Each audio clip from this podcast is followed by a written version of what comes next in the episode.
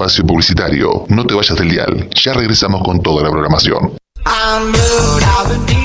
¿Tenés un local, tenés un comercio y querés que crezca? Radio Líder es la solución. Hacé conocer tu negocio. No te quedes afuera. Sé parte de la familia de FM Radio Líder. Comunicate y consulta por tarifas, días, horarios y más al 2323 5106 32. Te lo repito, 2323 510632. Hacé que tu negocio sea conocido. 97.7 FM Radio Líder, la radio que te acompaña siempre. Durlock RC, tabiques, cielo rasos, revoque en seco, tarquini, revestimientos con placas comunes, antihumedad e inífugas y mucho más. Durlock RC, servicio de instalación con todos los medios de pago y garantía. Encontranos en nuestros tres locales, en la ciudad de Mercedes, Avenida 17 entre calle 22 y 24, en la ciudad de Luján, Avenida Carlos Pellegrini 729, entre Alcina y Humberto Primo, y en la ciudad de Moreno, Avenida Victorica 933. Encontranos también en las redes sociales. Durlock RC, www.rcdurlock.com. Mano de obra garantizada.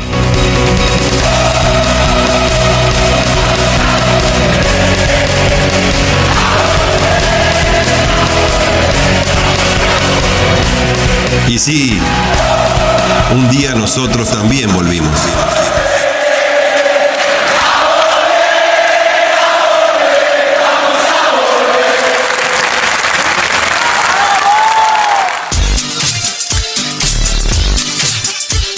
Conociendo al Capital, el programa donde hablan los protagonistas. Un recorrido por los hechos más importantes de la semana económica y política a nivel nacional y local. Desde este viernes 7 de febrero, por Líder, la radio del Centro Cultural Eva Perón. Conociendo el Capital, los viernes de 18 a 20 con la conducción de Marcelo Barbani.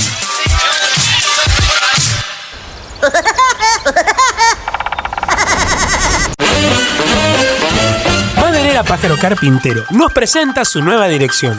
Martínez 1075, entre Avenida Constitución e Independencia de la ciudad de Luján. Te esperamos, como siempre, con la mejor atención, precio y calidad del mercado. Machimbres, clavaderas, alfajías, tirantes, los mejores curadores y protectores para tu madera, además de aislantes térmicos.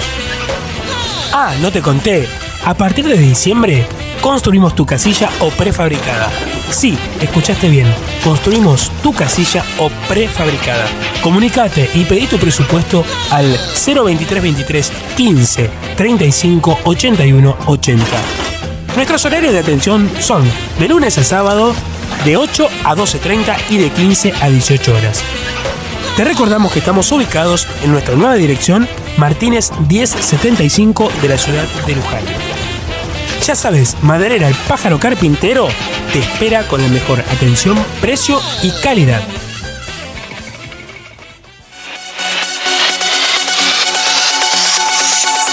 Helados Pereyó.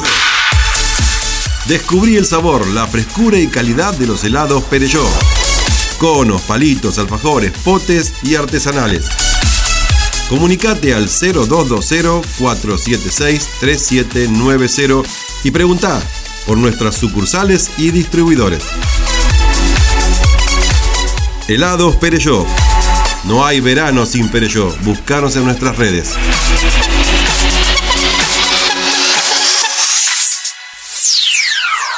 Fin de espacio publicitario. Continuamos con nuestra programación.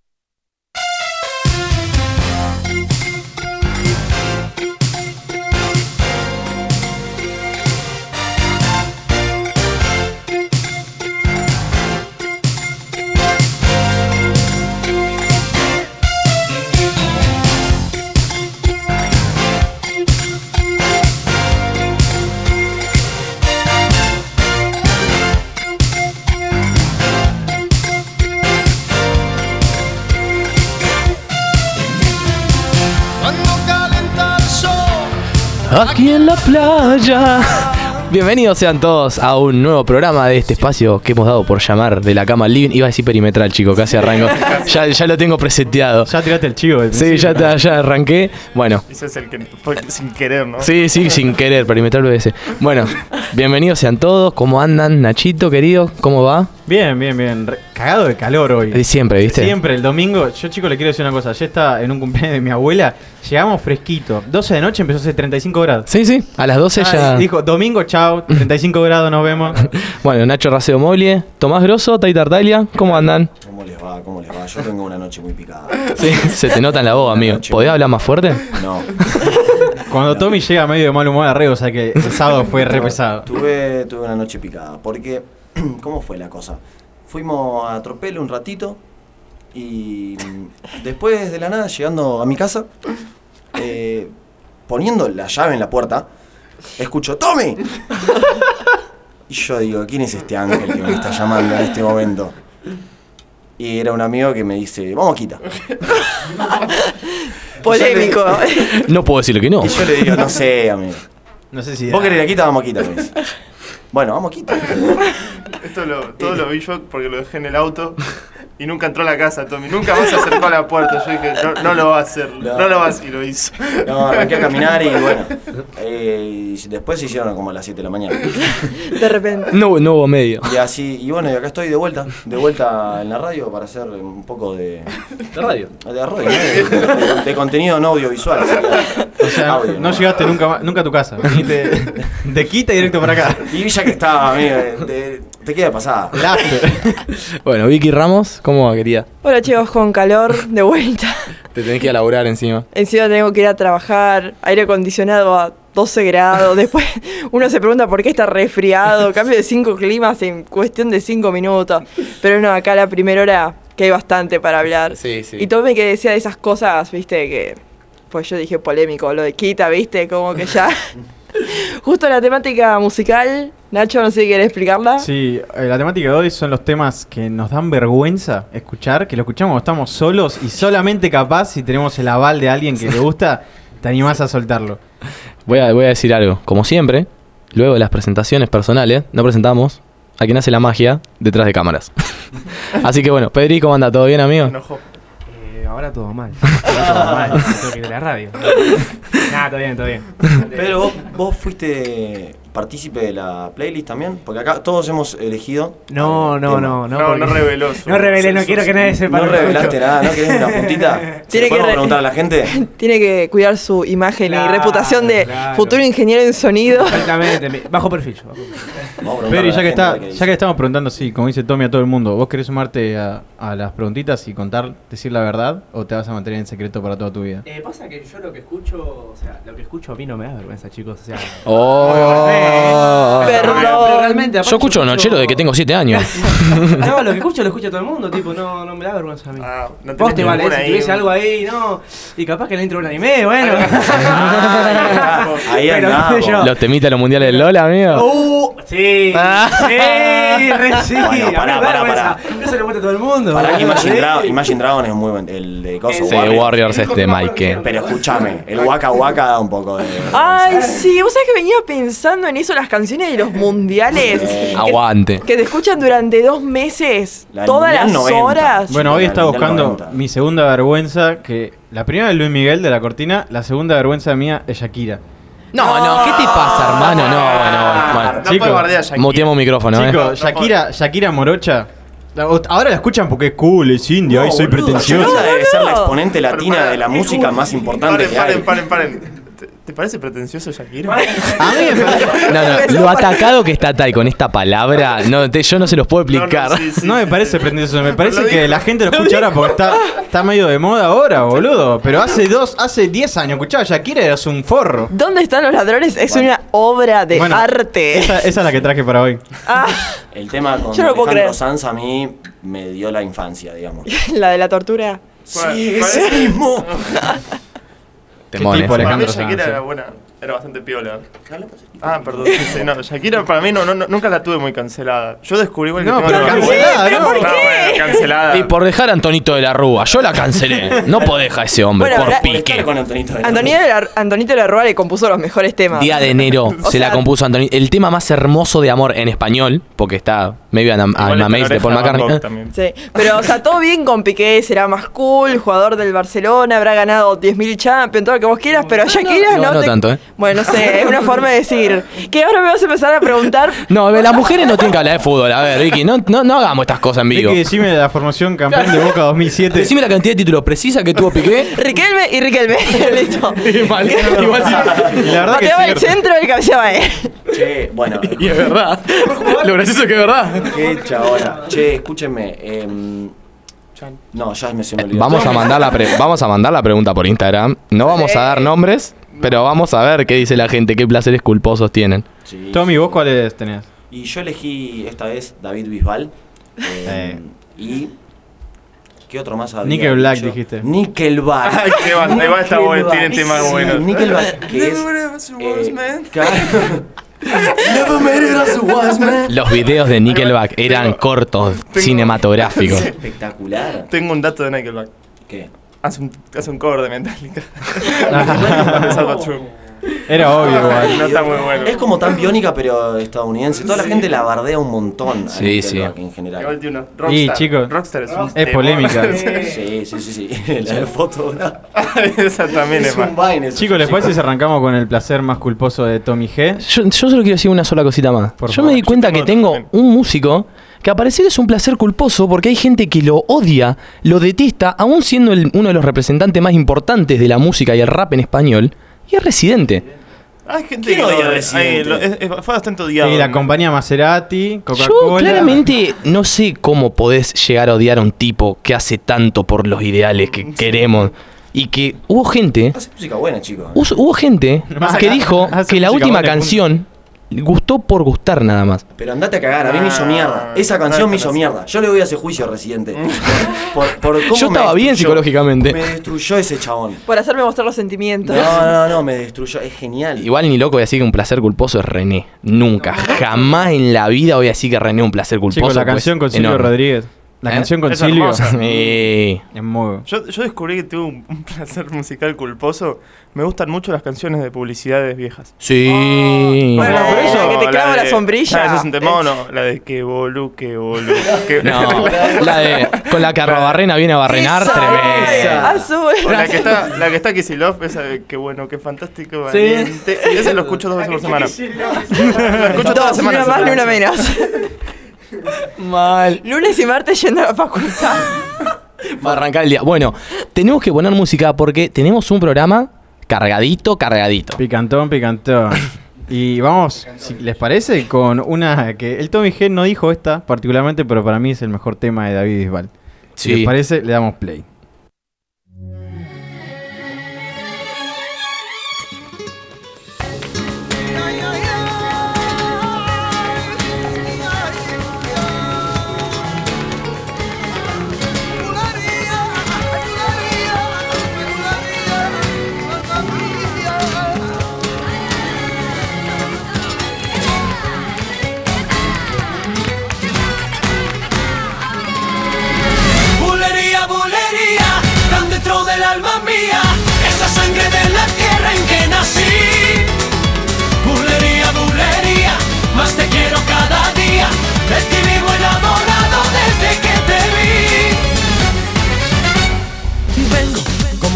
Por la vida, con el corazón latiendo porque sabe que tú estás.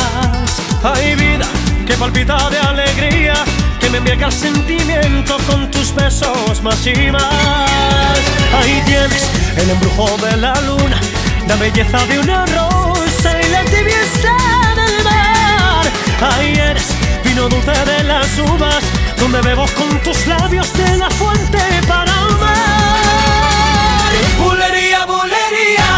dentro del alma mía, esa sangre de la tierra en que nací. Bulería, bulería, más te quiero cada día, de ti vivo enamorado desde que te vi. Ganas de vivir aquí a tu lado, a tu cuerpo encadenado, hechizado de pasión. Hay nada, sin tu amor yo no soy nada, soy un barco a la deriva que no de dolor. El perfume de tu aliento quiero respirar y esa magia que hay en tu mirar. Ser el héroe de tus sueños, todo y mucho más. Quiero ser tu calma y tempestad.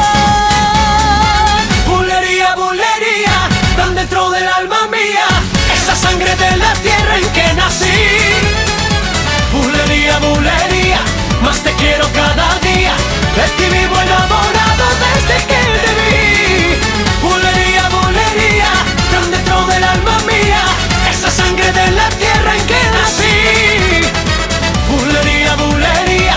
más te quiero cada día, de ti vivo enamorado desde que te vi.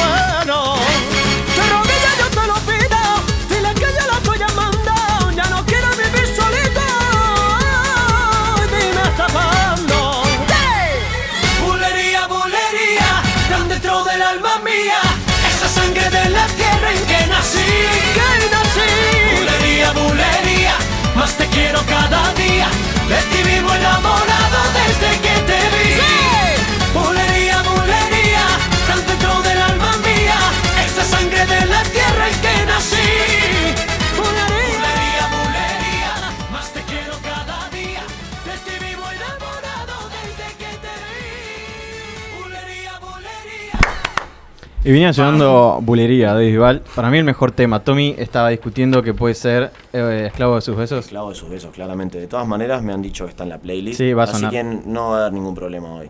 Hoy estoy tranquilo, estoy mucho más zen. No sé si Hoy no si vamos a tener bloque de Tommy G enojado. No, no. Hoy no tenés Hoy no hay, no hay para no hay Y hoy traje la biografía de Martin Scorsese. Aprovechando que Tommy no tiene energía para estar enojado, vamos a hablar de una serie australiana. Eh, Así bien. Tommy du- duerme una siesta Sí, y sí, vuelve sí, para sí. el bloque que viene. Ah, claro. No tiene energía para decirnos pretenciosos. La parte izquierda de la mesa me parece que va a quedar un poco ausente en esta charla porque no vieron la serie, chicos, ¿no? No, no, no. Ni conocen a Josh. enteré- yo me enteré hoy. Josh Peck, amigo, el de Drake y Josh. The Walking ¿Ese Dead, amigo. ¿Es australiano? No, no, no estamos jodiendo. ¿Saben que es algo interesante para preguntar? Gente australiana famosa, que no sea jugadores de rugby. Heath Ledger. Heath Ledger. Sobre todo porque no Hugh Jackman. Angus Young. rugby. Eh, Hugh Jackman, eh, Nicole Kidman. aparte de ACDC. Aparte de Nicole Kidman es australiana. Bien, bueno. Tenemos a, a Thor y al hermano. ¿Y esta gente, hay, hay alguna de estas personas que estén en esa serie australiana? No, ni en pedo, ¿no? No daba, el presupuesto para poner a esta gente en la serie. Paddy. ¿querés decirme quién hizo esta serie? Bueno, arranquemos un poquito. Please Like Me. Serie australiana. Primer emisión 28 de febrero de 2013 en Australia, claramente. Sí, acá en Netflix estuvo recién en En 2015. 2016. Ah, 2016. 14 de diciembre de 2016 eh, llegaron las primeras tres temporadas. Mm. La última llegó un año después. Es una serie de cuatro temporadas, 32 episodios en total, lo cual es bastante corto y los episodios son de un máximo de 25 minutos. Sí. Es una serie que puede pasar muy rápido y es una serie que yo la compararía mucho, vi poco, pero la compararía con Bojack. Mm, No sé. Es Para una serie esta- que te vende, es mucho más colorida, Sí. pero te pega de la misma forma. Puede ser, pero esta tiene mucho más. Es más eh, cruda. Alegría en algún punto. Sí. Es más humana. Sí, a eso vamos. ¿Quién fue la productora de esta serie? Bueno, una empresa que se llama Josh and John Productions. Sí. Para la gente que no sabe, Johnson and Johnson. Josh es el nombre de que se encargó de, esta, de hacer esta serie, de que se puso a sí mismo como protagonista, que el protagonista se llama Josh, Josh. y que su perro de toda la vida se llama John. Un perro que tiene como 14 años. Estamos, el día que muera ese perro, Va a todo ser el día más Twitter triste entra, del mundo. entra en luto. Y está en la serie también. Y- Obviamente. Y, se llama como él, obviamente. bueno, el guion del único inigualable Josh Thomas, Joshua Thomas, que es el mismo Joshua. bueno, es protagonista, guionista, productor junto con Matthew Saville, que fue el productor y director. Y la cinematógrafa, que esto es bastante importante, fue Katie Milwright, que es una de las cinematógrafas más importantes de Australia, que todo lo que ha producido Australia, que no es muy conocido porque es de Australia y no suele llegar... eh, No, amigo, lo único que, saber, que salió de Australia a nivel tele, eh, el encantador de cocodrilos y nadie más. Que descansa en paz. Qué rancio. Sí, sí, de verdad. Ahí tenía otro, otra celebridad australiana, amigo. Pero Ese bueno. duró poco. Sí, eso duró. Y sí, el, pro- el- No, dura igual- poco, se murió joven nada más. igual el- programa era medio áspero de que dure mucho, amigo. Perdón que, que corte el tema, pero A mí me causa que la gente se sorprenda que el chabón se muera si literalmente se tiraba a pelear con cocodrilos. chabón. Lo, O sea, gracioso, lo gracioso es que se murió porque una raya se lo picó, lo ¿no? picó o lo atravesó. Claro, la gente se piensa que es César Milán, el chabón. No, o sea, el chabón se tiraba al agua, con, encima en el agua, no en la tierra. Y Sí, última, el sí, sí. cocodrilo no tiene tanta movilidad. En el agua te El puede matar. peleaba con desventaja y todo. Iba de boludo. visitante. Chicos, y a todo esto los cocodrilos que agarraba los rescataba. No es Sí. que lo agarraba porque tenía ganas Los de pelearse. mataba a palo y después lo metía en rehabilitación el chabón. capo, Un capo, es el Estado. Verdadero fa. vegano. Y así es Australia, chicos. Un país que da muchas brutalidades como el fútbol australiano y cosas muy lindas y delicadas como esta serie. Como esta O koalas. Los koalas. Bueno, protagonistas, rápido, Josh Thomas, obviamente, en el personaje de Josh, es sobre quien gira la serie, más allá de que todos los personajes principales de esta serie tienen desarrollo, tienen principio y fin, o no, tal vez no fin, pero tienen principio y tienen vida. Recordemos que Josh es un pibe de nuestra edad. Sí. 21 años tiene en la primera temporada. Sí.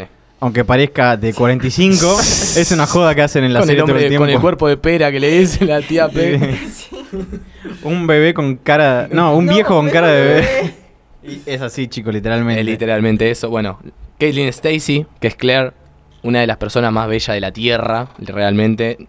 Y después está Thomas Ward, que es Tom, el mejor amigo de Josh, con quien él vive, y su gran compañero, a pesar de que pasan algunas cosas en la primera temporada, que para algunos pueden ser polémicas, para otros, bueno. Y la madre de Josh es Debra Lawrence, que es una de las actrices más importantes de Australia, lo cual claramente va a ser importante para Australia, porque no lo vamos a conocer mucho. Australia es un país que produce mucho contenido audiovisual, pero poco sale de Australia. Pero poco es no dedicado a autos o rugby. Claro, La literalmente. verdad, Es muy eso. Aparte es complicado grabar afuera de una casa en Australia porque todo te mata. Si no te mata un animal, te mata un, co- un canguro, si no El te agujero mata en la capa de Claro, ozono. y si no te mata el sol. Igual piensen que en Australia hay re pocos lugares que son habitables. Hay Sí. dos o tres ciudades cerca de la costa. Después todo lo que es continente de Australia está inhabitado porque no, se puede vivir ahí. Sí, es muy picante ese país. Sí, sí, es un país complicadísimo. Y como si no les alcanzara, se pelean todo el tiempo jugando esos deportes súper ásperos. En, bueno, en la serie aparece Sí, el apare- fútbol australiano. Aparece el fútbol australiano y hace muchas menciones a el rugby 13. que para la gente que no sepa qué es el rugby 13, es como el rugby normal, pero juega con 13 jugadores y se separaron del rugby normal porque no aceptaban la regla de taclear, que, que taclear el cuello estuviera prohibido. Por eso Australia se separó del resto del mundo. Pará, pará, el rugby común que... Se teclea la cintura para abajo, ¿no? Claro. Ah, mira. Sí, y entre cuatro a, a uno solo. Es Sí. Eh, Y el sometimiento y esas pero, cosas. no, pero ¿no se juega con 14 jugadores? ¿El rugby común? Sí. 15. 15 contra 15. 15. ¿Y por, por qué esta idea de, o sea, la cancha es la misma? La cancha la misma era para simplemente... Hincha pelota nada Sí, más. sí, de querer sí. cagarse a piña. Sí. Bueno, sí, hay gente que le pinta eso. Igual literalmente el, el fútbol australiano es eso. Es- Bueno, el llevan la sobre pelota hielo y se también. matan a piñas. Pero acá tipo es legal Qué matarse a piñas. Bueno, en, Australia ¿no? también juegan otro deporte muy violento que es el fútbol eh, galo. Con canguro. El fútbol galo, es, como chicos, el, es como el polo, pero con En canguro. y con espada. un lindo país, la verdad, para vivir. Ah, con Yo me imagino lo- los chicos que quieren hacer ejercicio Con de boomerang. nene tienen un riesgo de morir. sí, sí. Es re jodido que tu hijo diga que quiere ser deportista en Australia, porque tiene más posibilidad de morirse que un policía. Sí.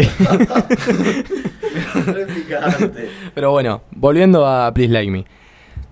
Vamos a hablar hoy un poquito de la primera temporada. Los invitamos nuevamente a, si quieren seguir las series, los chicos la semana que viene van a estar hablando de Bojack también, para darle otra vez el ruedo.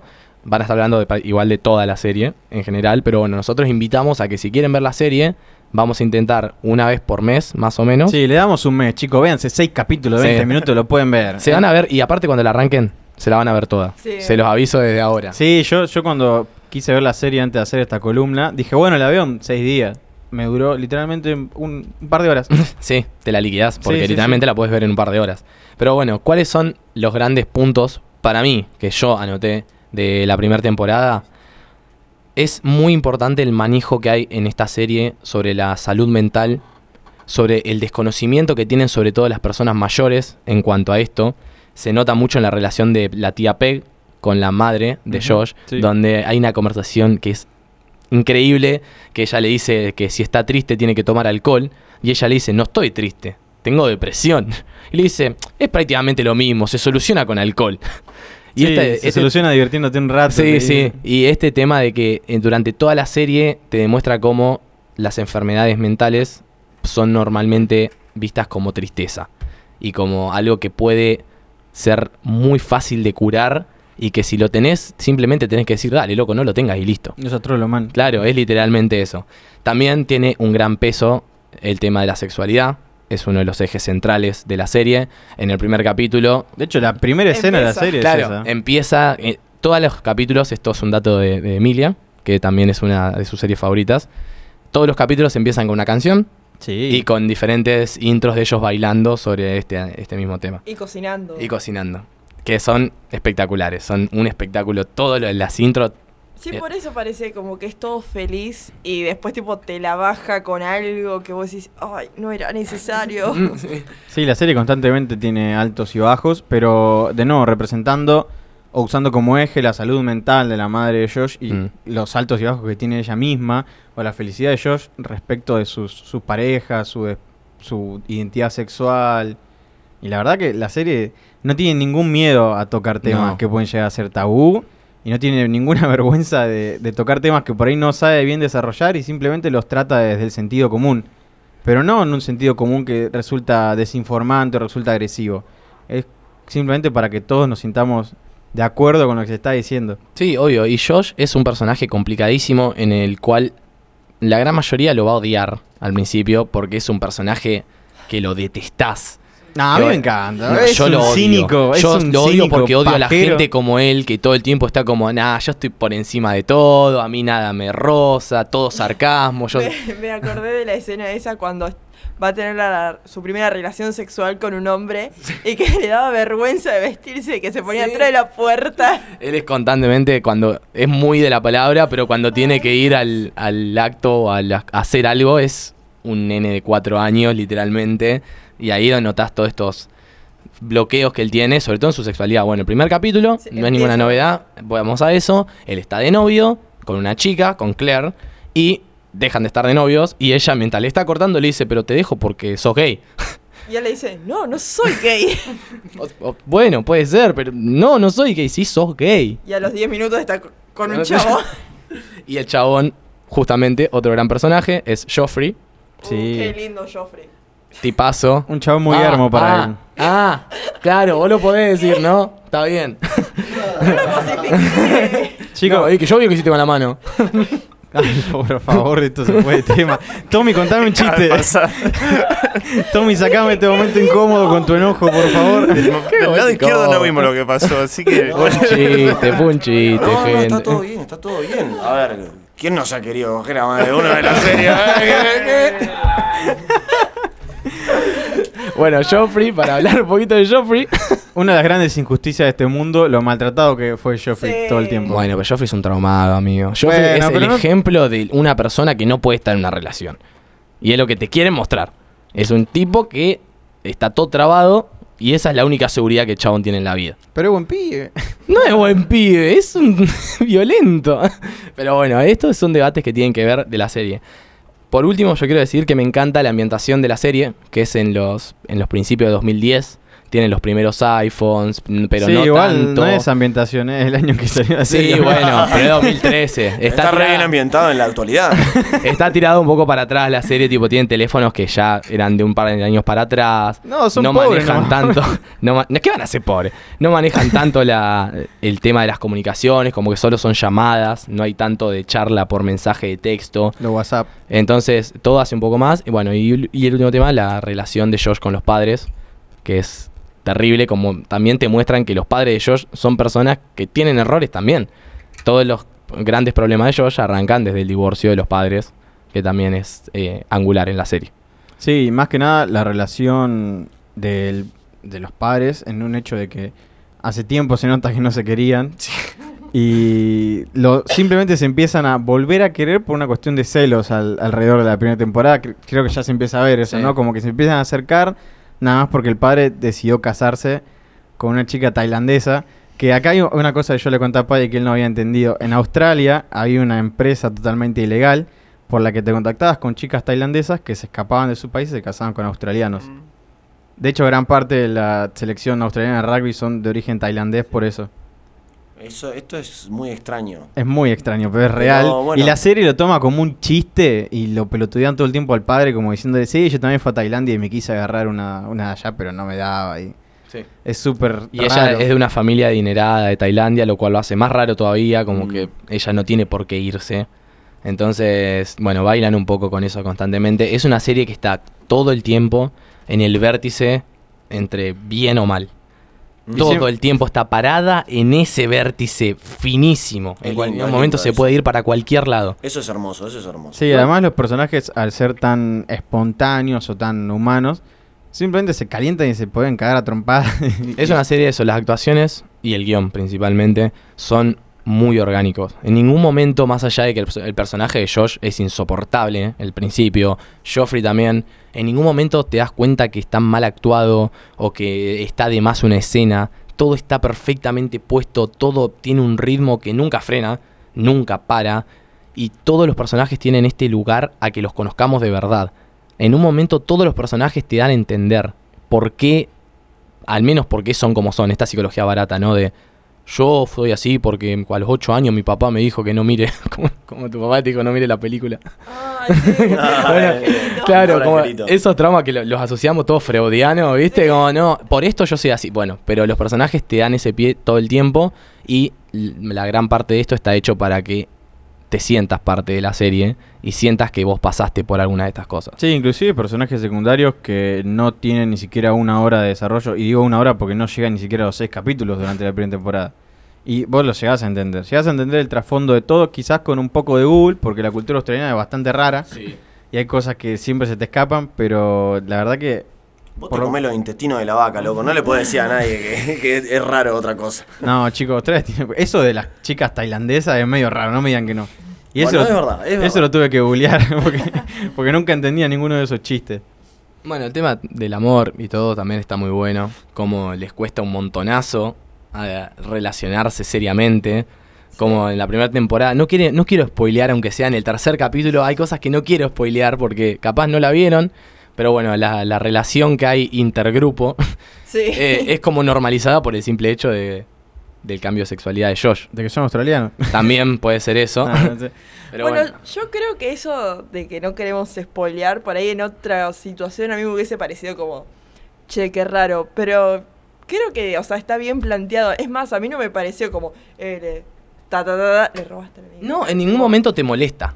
Claro, eso, ¿me entendés? En otra situación por ahí me molestaba. Chicos, no- esta, esta conversación no tiene sentido si no vieron la serie. Sí, sí, sí. sí. Por eso no quiero estar. Estamos solamente contando. Para mí hay que spoilear, chicos, ya está. Bueno, en el tercer capítulo, Tom, el amigo de, de Josh, el mejor amigo y con quien vive, tienen una pelea, él se pelea con la novia, estaban en una juntada y se van eh, Josh ah, eso y es muy Joffrey. también, la juntada en el patio.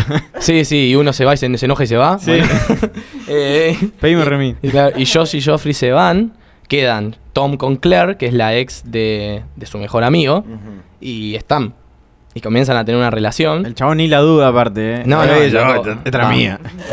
Y simplemente mm, es como que tienen una charla, pero en ningún momento te hacen sentir que nadie está incómodo haciendo lo que están haciendo. Sí. Y es raro. Es muy millennial. Me esperaba, no, me esperaba algo mucho más zarpado igual. No, es que te- ¿Cómo- lo tenés que ver. vendieron? No sé si te pasó. Bueno, chicos, ustedes están demasiado callados como para poner Claro. expectativas. Encima que no hablan. Bueno, comen, ah, está bien, es Tommy, ¿no? Ya sabemos que la, la- la producción au- audiovisual con Tommy es una cosa complicada hacérsela llegar. Sí, es verdad. No, yo creo que creo que igual, a como lo estábamos hablando, me esperaba mínimo una algo de narcotráfico, algo tenía que haber. ¿Por qué? Que no estamos. Ah, estamos hablando de Walking Dead. Gran serie. Gra- Gran serie. Bueno, eh, yo eso es lo que tengo para decir, por lo menos la primera temporada, invitarlos a que la vean, Sí. a todo el resto de las personas, y agreguen lo que quieran agregar. Es solo el pri- bueno, justamente es solo el principio de la primera temporada y bueno, a mí lo que particularmente me gusta es ese consta- eh, cons- eh, contraste que hay que por un lado es todo lindo, toda gente bien vestida, qué sé yo, como todo es muy estético. Colores muy Sí, lindos. el chabón cocinando en la introducción, porque eso, la comida es como súper importante. O sea, cada capítulo eh, se llama como un plato distinto. Que me di cuenta. Ah, eso es verdad, sí, sí, sí. Te das cuenta cuando la, cuando la ves en Netflix de la tele, porque la aplicación no te tira, te tira capítulo 1. Y que, ah, y después lo que quería recomendar es, eh, ¿vieron Hannah, la amiga de la madre? Que tiene un especial de Netflix que se llama Nanette. Un stand-up. Un stand-up. Véanlo, por favor. Pero eso, spoileaste la segunda temporada, Vicky. Ese personaje no aparece antes. Bueno, pero no es ningún spoiler. Spoiler. Bueno, dijimos que uno termina con Pedri, otro- cortale el micrófono. Bueno, sí, vale, es, es un gran stand-up. Y ella es una actriz tremenda. Gran Nacho, serie, gran, de grandes actores, gran fotografía, la verdad que no, no, no puedo decir nada nuevo porque ya Pai hizo, un- la verdad, una ficha técnica bastante, bastante completita, pero es una serie que hay que invitar a ver y Tai creo que se está copando. No, yo tengo una, una- una pregunta que están diciendo de, de que es todo lindo, la, la fotografía de la gente. Es un universo medio extraño, por ejemplo, ¿alguien vio Pretty Little Liars? No, pero sé qué Ah, bueno, es, bueno, o sea, la serie yo la vi. Oh. Eh, no la vi, no, sea, vi unas temporadas. Sí, culposos. ese es medio- sí, bueno. Pero es, es un, es un universo. No, sí, sí, lo voy a admitir. Pero es un universo donde todo el mundo tiene ojos claros y es hermoso. No, Eh, no, es- o sea, no, no es así, no, ¿no? no, hay gente bastante fea. Ah, Sí, bueno, sí, bueno. no. hay, gente fea. Esa es la pregunta. ¿Hay gente Josh, fea? Ah, Tom, listo. Tom es horrible hasta que le crece la barba y sigue siendo horrible, pero con barba. O sea, es simplemente eso. Se visten horrible. Hay mucho. El tema del trabajo de Tom, a mí me da mucha risa. Porque él está trabajando y en todos los capítulos Josh le cae al trabajo. Sí. Y vos decís, pero el chabón está trabajando. Y el loco entra caminando, retranca, eh, ¿cómo andan? ¿Todo bien? Y se sienta ahí y Y se, se queda. levanta el compañero. Es un quilombo, esa parte me encanta. Pero bueno. La verdad que, de nuevo, si hay que hacer un cierre de esta primera temporada es la puertita de entrada a un mambo resarpado sobre salud mental Sí. y sobre estabilidad emocional, más allá de la salud mental en sí. Y sobre todo un mambo resarpado en la fotografía. Porque Mm. la verdad es recontra destacable, chicos. Sí. Es muy impresionante que puedas, un- una misma persona, porque recordemos que Josh, además de ser parte del guion, vos en el guion destacás que querés mostrar como fotografía, y la misma persona escribe un guion recrudo y triste por momentos. Mm. Y sabe destacar eso, sabe que cuando el momento es triste, cuando el momento es feo, la cámara casi no toma nada, es una sala oscura, Sí. y eso pasa en varios momentos de la serie. Cuando hay un momento triste es un salón de noche, sin, so- luz, sin sonido prácticamente. casi solo las sin voces sonido, se dan- personajes. aparte se- te das cuenta que la- no tenían gran presupuesto y las cámaras de noche no captan casi nada.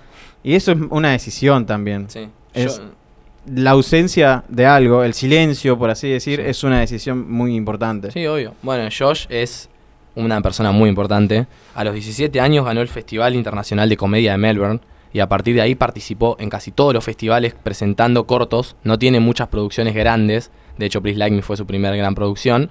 Y ahora tiene una nueva serie, que bueno, lo dejo por si alguien quiere verla, los que ya hayan visto Please Like Me. Se llama Everything's Gonna Be Okay. Y está en Hulu, así que va a estar medio complicado verlo en Argentina porque esa plataforma es otra plataforma tipo Netflix. Australiano. Ah. Y, pero lo podemos Sí, encontrar en, Pirate Bay. Eh, Esa es la misma productora que hace The Handmaid's Tale. Claro. Es esa. Ah, pero no está en, en HBO eso. No, No, en, en en Hulu. Hulu. Bueno, estoy en cualquiera. Tommy está flasheando una banda. Y es, es- esta serie también, eh, Josh, siempre se basa mucho en la salud mental. Esta serie trata de una familia, de hay un chico autista. Sí, para el mes que viene yo tengo pensado hacer un móvil, lo llamamos y le preguntamos qué onda. No, porque siempre, siempre es interesante. Estaría interesante que alguna entrevista que tiene, nadie le pregunta, che, ¿qué onda con los mambos psiquiátricos vos? Sí. Porque es verdad, si ustedes googlean las entrevistas a Josh, nadie se anima a preguntarle eso. Y debe tener un trasfondo Sí, bastante obvio. interesante.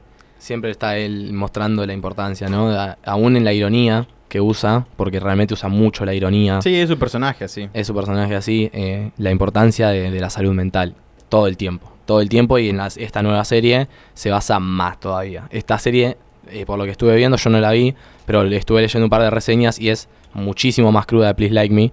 Y nada, está la puerta abierta a verlos y la puerta abierta también a que si quieren ver Please Like Me, dentro de un mes más o menos, vamos a estar hablando con spoilers de la segunda temporada. Sí. No, sí, con spoiler ya. de- Sí, de sí. Bueno, ya está, chicos, váyanse. Tienen un mes, vean las dos temporadas, vean toda la serie entera, la verdad. Obvio, pero bueno, en dos meses, vamos- en un mes vamos a estar hablando En de eso. cuatro días pueden, la- pueden ver la, la serie entera. ¿Les parece si vamos con un temita de estos que eh, sugirió Tai por ahí, esos que le dan vergüenza? Tai, ¿querés hablarme de por qué te da vergüenza Maná? ¿Bajamos el volumen? Sí, ah, no. Maná, uff. Maná, Maná es complicado porque me- es una, ban- es una canción, una banda, perdón, no una canción, que la escuché por primera vez en mis 12 y voy a admitirlo, voy a decir unas palabras muy fuertes y me voló la cabeza. Ya no me vuelvo a caer. Amigo, pero Maná tiene un tono de épica tremendo. Sí, sí, sí. Además- es, es muy, muy. Es como Mago de Oz. Eran esas bandas que Además- sonaban épicas. Además vos ves a los chabones de Maná y decís, estos chabones van a partirte la cabeza con la distorsión solo y te tocan labios compartidos. Y te tocan labios compartidos también te, te matan. O sea, a mí, Yo me labios acuerdo- compartidos. Yo o me sea, acuerdo del video musical. Sí. No, no, la- es- algo que tiene labios compartidos, no, no es la canción a poner, pero se han hecho tantos memes horrendos de, de labios compartidos. O sea, eso también me da vergüenza, porque me gusta la canción, pero los memes... O sea, son, Sí, son muy Facebook o sea, son- 2012. Son, muy de viejo petero los memes. O sea, no, es de no queda otra. El video del cantante de Maná cayéndose cantando el muelle de San Blas. bueno, Maná. El es como- mejor video de los últimos años. Maná es como Nickelback. Sí. Eh, tiene un Sí. aire Nickelback. Ah, en México los odian. Ah, ¿sí? Por algún motivo que nunca entendí. Bueno, porque es la banda más en grande México de odia México. muchas cosas. Bueno, el batero de Maná, otro dato, es uno de los mejores bateros Sí. de- del, del mundo. El tanque. Ganó el mundial, amigo. Ganó el mundial de bateristas. Pero ¿Le parece bueno. si vamos a escuchar clavado en un bar de- Oh, del disco Sueños Líquidos?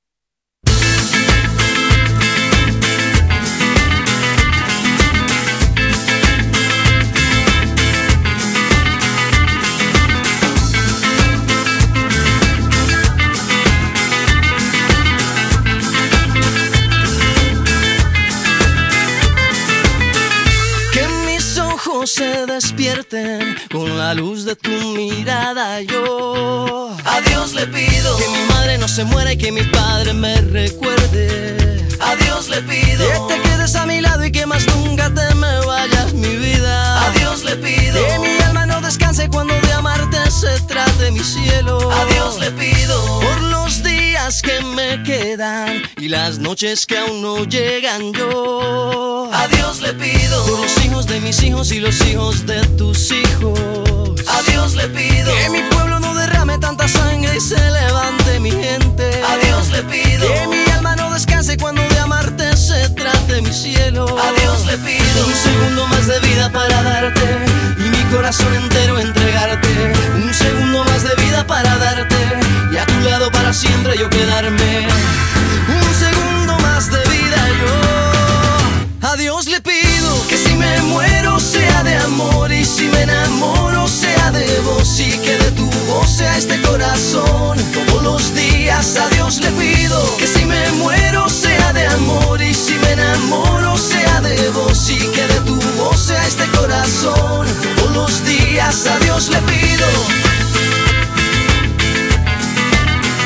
A Dios le pido.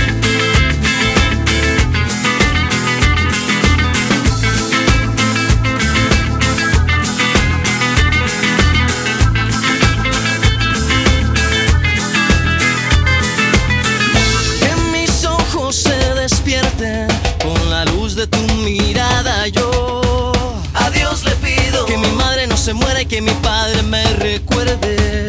A Dios le pido que te quedes a mi lado y que más nunca te me vayas mi vida. A Dios le pido que mi alma no descanse cuando de amarte se trate mi cielo. A Dios le pido un segundo más de vida para darte y mi corazón entero entregarte. Un segundo más de vida para darte y a tu lado para siempre yo quedarme. Un segundo más de vida yo. A Dios le pido que si me muero sea enamoro sea de vos y que de tu voz sea este corazón. Todos los días a Dios le pido que si me muero sea de amor y si me enamoro sea de vos y que de tu voz sea este corazón. Todos los días a Dios le pido que si me muero sea de amor y si me enamoro sea de vos y que de tu voz sea este corazón. Todos los días a Dios le pido que si me muero sea de amor y si me enamoro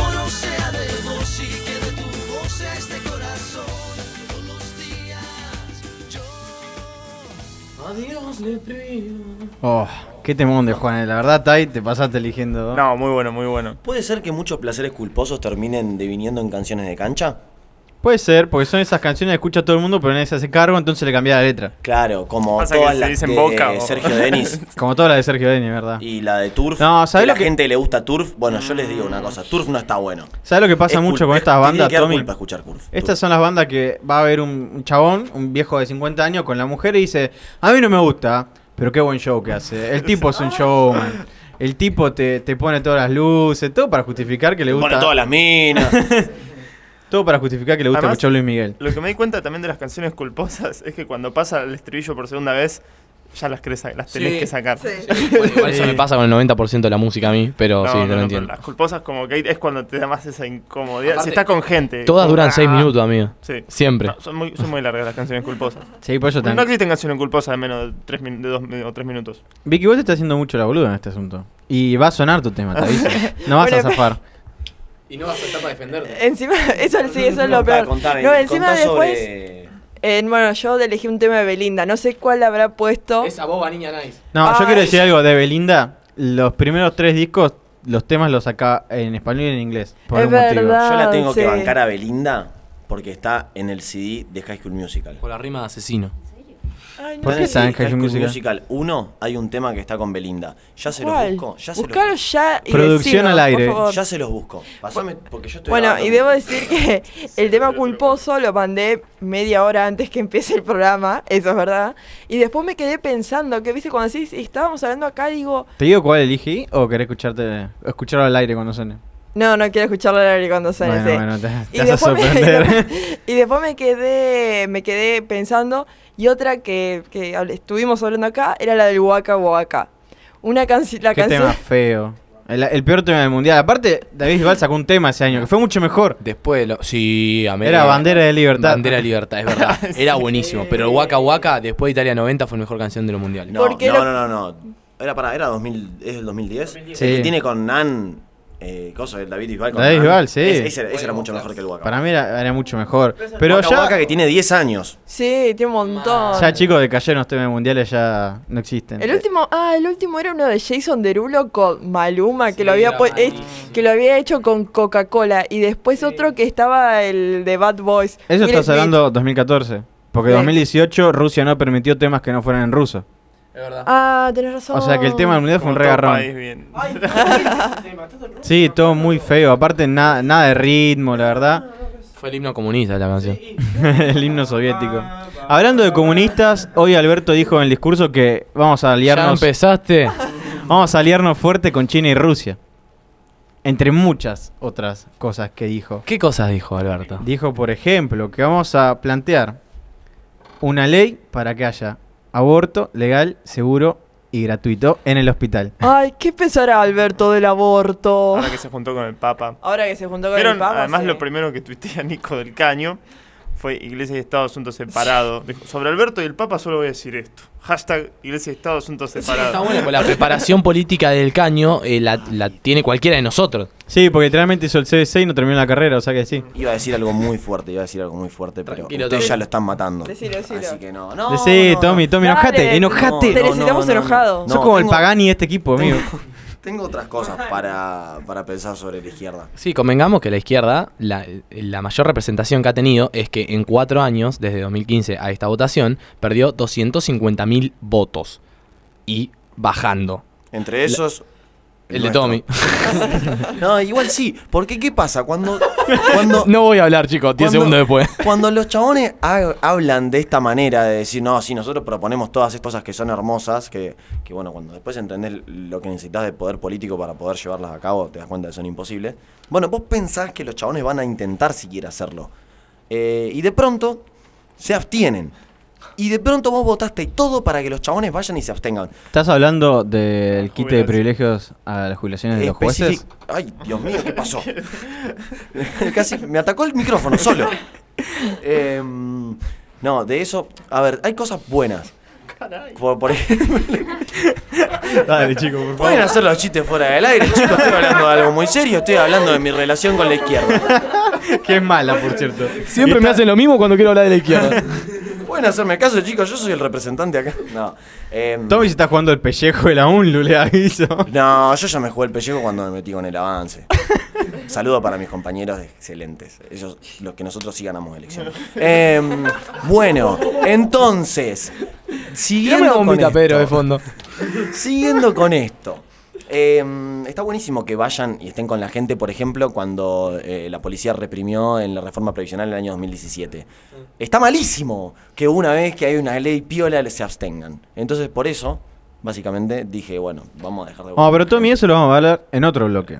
Bueno, bueno, bueno. Y ahora- Porque no me rompas el programa, por favor, te lo pido. Ahora con el tema del aborto, igual medio que se enojaron porque dicen que ellos ya tenían su propio proyecto y no les gusta uno nuevo. Es que no se sabe, o sea, es verdad que no se sabe lo que va a decir el nuevo proyecto, pero bueno, tampoco te quejes, si no, na- no, nada, o sea, nadie sabe nada, o sea, Chicos, aparte salga, ya están sí. hablando, una, en Twitter ya se está hablando de que este proyecto nuevo, Alberto, no va a prevenir que las instituciones privadas de la salud se abstengan de hacer aborto. Chicos, no está el proyecto. ¿Pueden, por favor, no ser tan pelotudos? Además, si el aborto del chon dice que va a ser para despenalizar, o sea, el aborto, el proyecto dice para sí, legalizar el aborto, más allá de cómo sea, hay un fin común que se está peleando y de última, algunas cosas no te podés quejar tanto si no te gusta el proyecto. Igual tengo entendido, capaz estoy diciendo una boludez, pero creo tengo entendido que va a ser un decreto que va primero a sacarla, a despenalizarlo de toda forma legal y después de ahí se va a presentar el proyecto. Sí, hasta que se vote, porque va a llevar por lo menos 3, 4 meses. Claro, por eso, primero va a ser un decreto de Alberto en el cual va a despenalizar todo nivel No, de además vos, vos pensás que si, si, por ejemplo, ¿no? Yo decreto una ley y quiero que toda mi organización de salud nacional la cumpla, necesito primero darles las infraestructuras para cumplirla. Entonces, primero decretás, empezás a, a moldar todo para que se dé y después vas a ir la ley. Claro, porque hay que recordar que hasta hace 80 días no teníamos Ministerio de Salud. Claro. Está, está bueno recordar esto, ¿no? Porque capaz se olvida la gente. Capaz se olvida la gente que hay 1211 casos de dengue en Buenos Aires. ¿Puedo aportar una cosa? Sí, por favor. Eh, antes, Yo sé, me causa lo que va a aportar. la persona que está en High School Paréntesis. Musical Era Velanova. No, Era Tito Vilanova, el técnico del Barça. Velanova que es, es, es muy parecido. hay que decirlo, es Casi. muy parecido. Chicos, hay algo que decir que se nos está escapando de- porque siempre nos vamos de tema, pero es que Alberto anunció 14 proyectos de leyes. 14, yo no me acuerdo un discurso. Pobre Lilita. Iba a tener un montón de laburo ahora. Lilita está de vacaciones hasta jubilarse. Hoy se fue. Sí, o sea, Lilita, recordemos que presentó su renuncia, porque se sabía que iba a tener que laburar ahora. No, ella se pidió licencia hasta que se tenga que jubilar, porque le dan justo los días. Fantástico. No renunció, o sea, su banca queda vacía. Fantástico. O sea, nos regala un punto para el quórum, así que bien. Claro. Es, es increíble. No hace nada bien, nunca. Ni, ni- No, ni no, para, ellos. Para ella bien, o sea, la hizo. Ah, sí. ella hace lo único que le importó toda su carrera La política. doctora La Carrió, la verdad, que es una persona con una carrera muy impresionante. Por lo Vamos menos a hacer con, desde la época de la alianza. el Ari. Chicos, piensen que fue eh, una persona que salió segunda en una elección presidencial. Sí, bueno, la elección presidencial más desnivelada de la historia de la humanidad. Bueno, que haya una candidata que sacó 54% de otra cosa. Pero la segunda fue Lilita. Bueno, se nos va Vicky, disculpen otro nuevo Chao, paréntesis. Vicky. Mucha intensidad, por favor. Después quiero sa- grábenlo, súbanlo porque. Ah, bueno, tiró es. el, pa- tiró el palo al aire. ¿Cuántos programas Mal. hace que no se suben? Decilo, decilo vos, decilo vos que no lo digo yo. Yo quiero decir que no tengo monitor en mi defensa. La y culpa de Pedro, la culpa de Pedro. Usted, bueno, Pedro no sabe loguear en una página. y yo tengo, no veo nada en el monitor, gente. Tengo 1024 por 768. Me cuesta decirla. Bueno, esa capo, resolución. logueate acá en la compu de la radio y lo subimos ya. Eh, es buena, es buena. Porque está complicado. Pero se va a subir. Más o menos para cuando salgan estas 14 leyes va a ser. ¿Qué van a hacer? Entre ellas, ley de hidrocarburos. ¿Qué queremos decir con esto? Una ley que prevea la explotación de petróleo en la Argentina, petróleo y gas. ¿Qué dijo Alberto hablando de esto? Que va a hacer uso del decreto que le permite a Argentina explotar las Islas Malvinas. Chan. Es, es muy importante. Va- van a explotarla y no va a quedar más isla. No. Le explotaban. Yo, yo si querés, acá de ley que decís, te digo que, que comentó del caño. Por favor. Sí, sí. A ver, Tai, ¿qué, O sea, qué- qué sobre Malvinas y demás, lo que di- lo único que dijo del, del caño es que eh, Alberto le ajustó las pensiones a los veteranos. Y no, después, eso es lo único que dijo. ¿Qué hizo Alberto? Chabón está hace 15 minutos en la presidencia, boludo. ¿Por qué tanto te quejas? Vamos con otra ley. Ariel. Ley de explotación de tierra y minería y explotación de pesca sustentable. Mm. No sé qué dijo el caño de Silencio. este. Se- se Porque va abstuvo. con lo- pasa que es algo que él quiere hacer, pero nunca llegó al poder y bueno. Claro, va a decir que su proyecto es mejor y simplemente se va a abstener a votarlo. Bueno, esto me parece un punto re importante. Con Tommy fuimos cuando vino Felia la última vez a la UNLU y estaban presentando un libro de un tipo que era un sociólogo, ¿puede ser? Eh, sí. Era un, sí. un sociólogo fue el encargado de llevar la investigación a cabo de un libro que explica que uno de los grandes problemas que tiene la Argentina y Sudamérica en general, igual a nivel mundial creo que está invocado, pero más Sudamérica, es el extraccionismo. Y me parece que va por este lado empezar a limitar a estas empresas que simplemente vienen a sacarnos todo, no pagan impuestos, se llevan todas nuestras materias primas y generan las rupturas sociales y naturales aparte. Sí, lo que, lo que, que dijo conocemos. Alberto en el discurso que hizo bastante énfasis es prohibir a empresas extranjeras que hagan lo que podemos hacer nosotros. Lo cual me parece muy importante. ¿Y a qué se refirió especialmente con esto?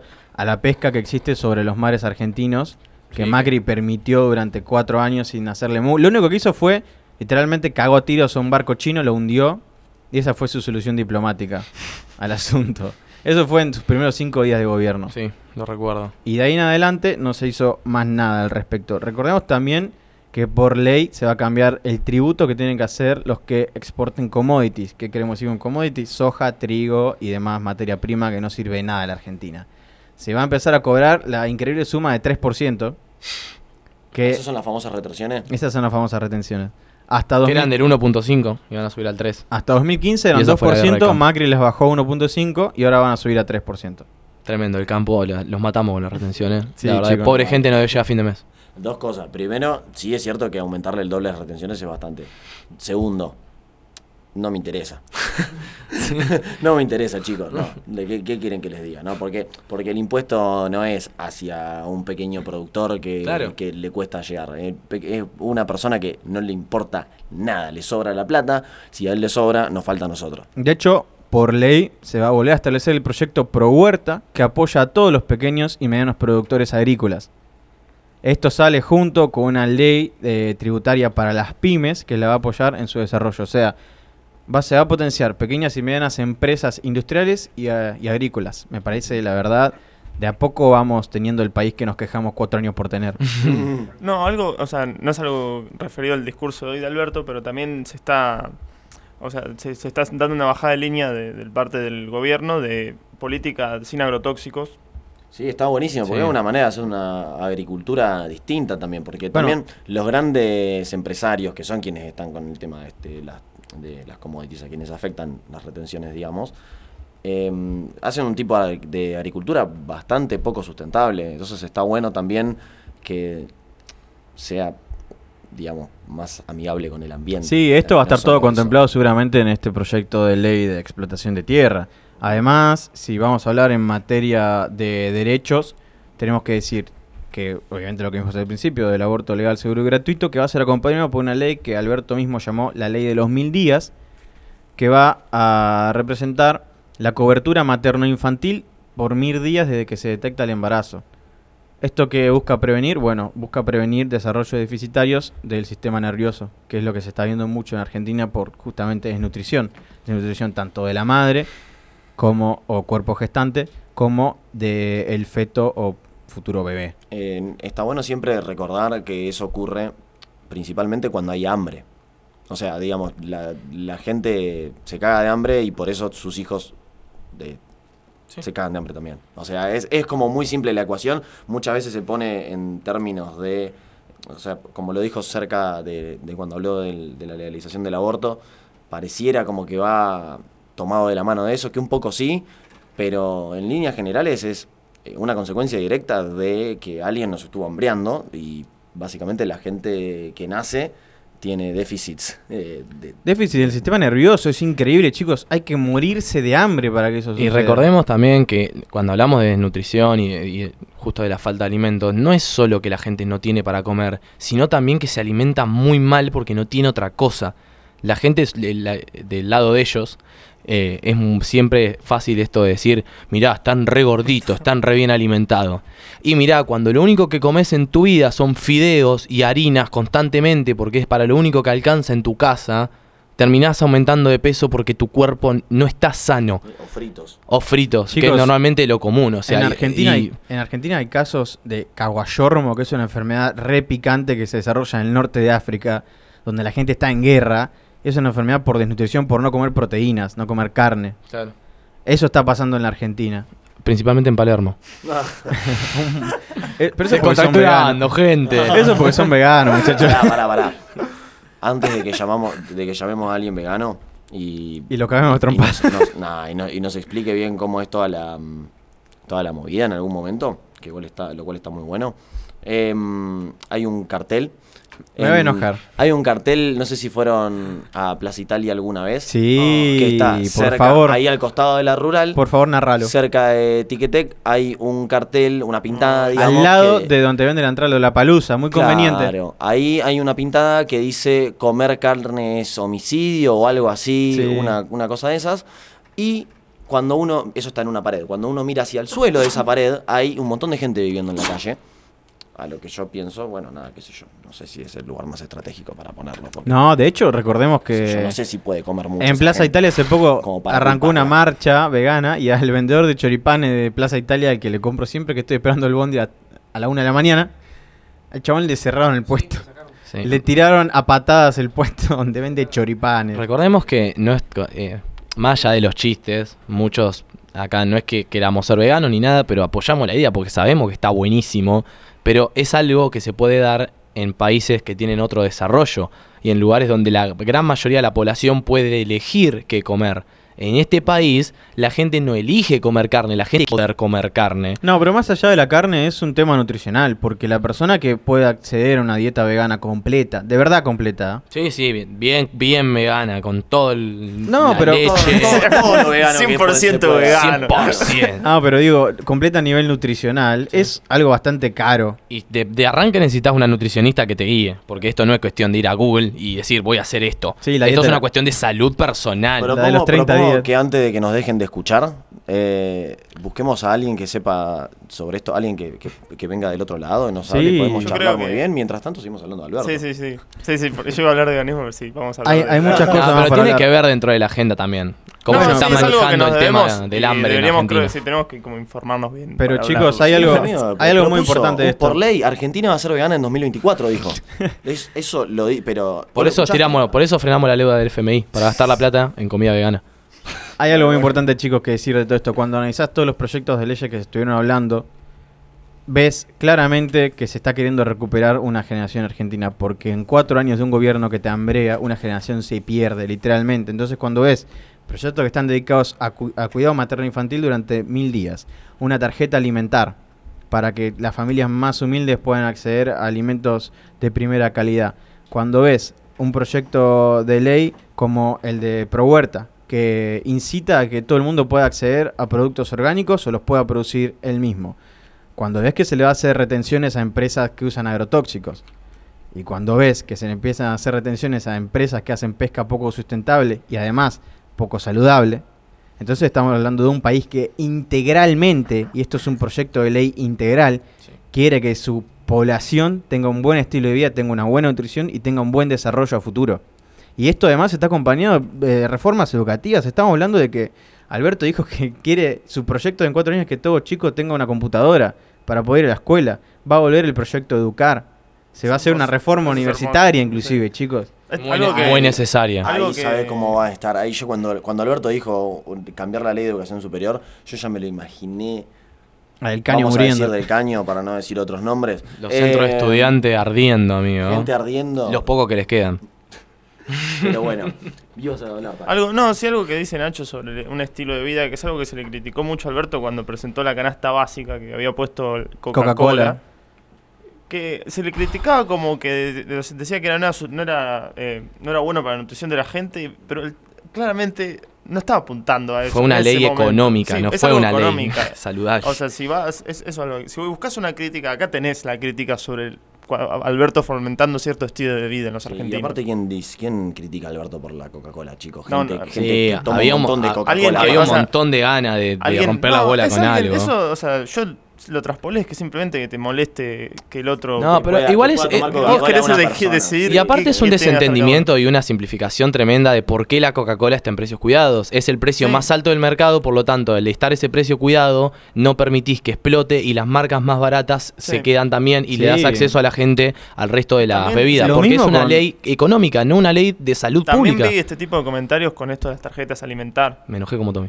No, no, con, esto de las tarjetas alimentarias he visto muchos comentarios de, ay, se compran cosas que no... y Sí, se compra un alfajor. Sí. Bueno. Se, compran capeletines. Sí, no, no, el- el de ¿Cómo los va a comer eso- rellena, hijo de puta? Eso fue un tuit viral, el de los capeletines. Una mina, Sí. eh, con esto esto pagan mis impuestos, dijo literalmente una mina. Y bueno, está bien que alguien coma. Y haga lo que se le cante la bola. Además, yo quiero ver tus impuestos, y de verdad. Porque la gente que dice, estos pago mis impuestos son, papi, me paga la luz. Creo que tenía, capaz que, creo que una pega que era secundaria. ¿Pero vos te pensás que mis viejos pagan el ABL por esto? Aparte, Mis viejos pagan el ABL porque haya 40% de indigencia. Aparte es como si los Hay gente impuestos... que piensa que las tarifas son los impuestos. Ay, qué cara está la luz. mi- con, con el aumento de la luz yo pago la tarjeta alimentar. No. No. No, gente, los impuestos son una cosa totalmente distinta a Los las impuestos tarifas. son los que no pagan. Eso es lo de las casas, la- las habitaciones que construyeron y no declararon, esos son los impuestos. Entonces, no nos hagamos más los caretas y empecemos a informarnos un poquito, porque si no es, es bastante aburrido. ¿Me estás la- tirando un palo? y la- sí, Nacho. ese, ese living lo va a tener que declarar algún día. Mira que si no te pasa como a Lula. ¿eh? No, amigo, yo, yo claramente agarré un cargo, por decirlo.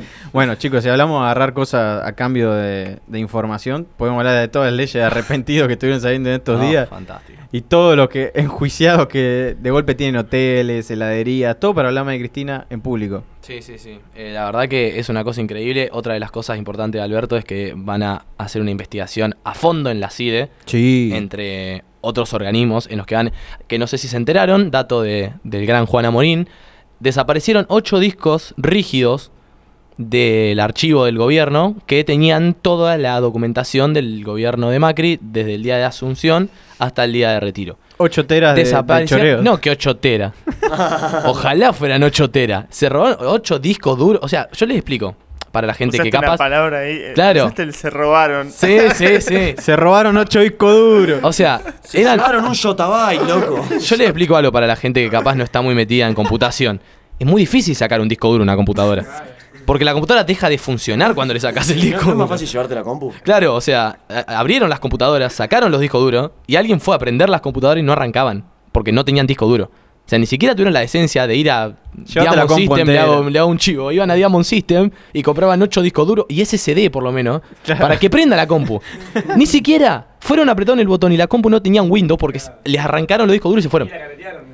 Claro, ni siquiera se esforzaron en que parezca como que fue un accidente. Por, no sé, pegarle un martillazo al disco duro, mínimo, no sé. O simplemente prendés la compu y formateás el disco. Hubiera sido bueno, pero se, desde- se ve que hay información útil que se quieren llevar. Sí. Hay algo que no están queriendo mostrar y por eso Alberto, desde el día que, de la asunción misma, Alberto dijo que la CIDE y casi todos los organismos que puedan ir a fondo en las investigaciones van a ir a fondo en las investigaciones porque queremos saber qué ha pasado. ¿Qué Sí, onda dijo- con la intervención de la AFI? La AFI parece que... Habló, habló mucho, habló mucho de. Me acuerdo el primer día, el día de la Asunción, con Nacho nos remiramos cuando Alberto dijo, por eso vamos a intervenir la AFI. Sí, Y de hecho no me acuerdo de la frase que la, que la cito Es fue fuerte la palabra intervenir. limpiar los sótanos de la democracia, lo cual me parece poéticamente hermoso. Sí, sí, tiene un muy buen carisma este presidente. Es increíble tener una A pesar que persona- toma mucho acuario de pomelo, la verdad te cae bien el chaval. Banco. Eh, es una persona espectacular de tener nuevamente al habla. Mal, de poder eso. tener, otra vez, poder sentarte y si tenés ganas de, de escuchar algo de política, porque les cuento algo, capa- porque capaz esto la gente no lo sabe tampoco. Pueden no mirar política. Tipo, lo pueden hacer, ¿eh? Si, si arranca un discurso, una cadena nacional, pueden agarrar el control y, y no la miran. E- Es una opción, porque, viste, hay mucha gente que se enoja. Pero, y también todo lo que miren está en YouTube. Así que no se están perdiendo de nada. Prosiguiendo. Es hermoso poder sentarte, a los que no, nos gusta o tenemos cierta afinación con la política, no sé si está bien usada esa palabra, poder escuchar a alguien que habla de esa forma. Sí, que aparte- tiene una claridad tan grande de todos los usos del Estado, de todos sus departamentos, de todo, de cada parte, cómo funciona y hacia dónde va y qué recursos tiene. Aparte te das cuenta cuando empezás a analizar todas las leyes que propone y decís, bueno, esto es un proyecto integral que claramente no puede hacer un tipo por más capaz que sea. Te das cuenta la capacidad del equipo que hay atrás. Te das cuenta que por fin en la Argentina hay políticos de clase que hacen las cosas como las tienen que hacer. ¿Te amigaste con Santiago Cafiero? Sí. Chicos, fue un chiste la semana pasada. ¿Está todo bien con Santi? Llamó, llamó a la radio y fue un momento complicado. Esa pulsera de todos los santos, ¿sabes cómo? ¿Qué sería el peronismo si no tratarnos de traidor entre nosotros? Es verdad, y, y, a la izquierda. Imagínate si estaremos en el poder de nuevo, que ya estamos peleando con los zurdos. Sí, Eso ya, es. ya le está haciendo, o sea, ya, ya estamos peleándonos con quien no hay que pelearse. Ese, Eso es importante. Bueno, Alberto volvió a decir es con todos. Pero la verdad que lo hace muy difícil, chicos. Tengan un poco de dignidad y ahí sí va a ser con todo. Yo creo que hablaba con todo de todos quienes conforman el frente de todos. todos nosotros. Yo creo que quiso dar un mensaje claro a lo que pasó en la Cámara de Diputados, que vamos a estar desarrollando el próximo bloque. Un quilombito que armó grande el compañero Daniel Scioli. Qué hombre, cada vez que entra a la escena la rompe el chabón, es como el Duki, cada vez que aparece rompe todo. Es un rockstar, Es un- definitivamente. Es el rockstar del peronismo. Un tipo que fue campeón del mundo en lancha deportiva tiene que tener una vida interesante. Increíble, muchacho. increíble cómo llegás a, a practicar ese deporte profesionalmente. Y no asumís que en algún momento te la vas a repegar. Porque son lanchas andando re rápido. Además, además lo cheto que tenés que ser y terminar siendo peronista. Eh, Mandame música mejor. Vamos, ¿Les parece si vamos con unos temas? Sí, Para descontracturar. para descontracturar un poquito. Dale, va a sonar ¿Dónde están los ladrones? Del primer álbum de Shakira. Para Vicky.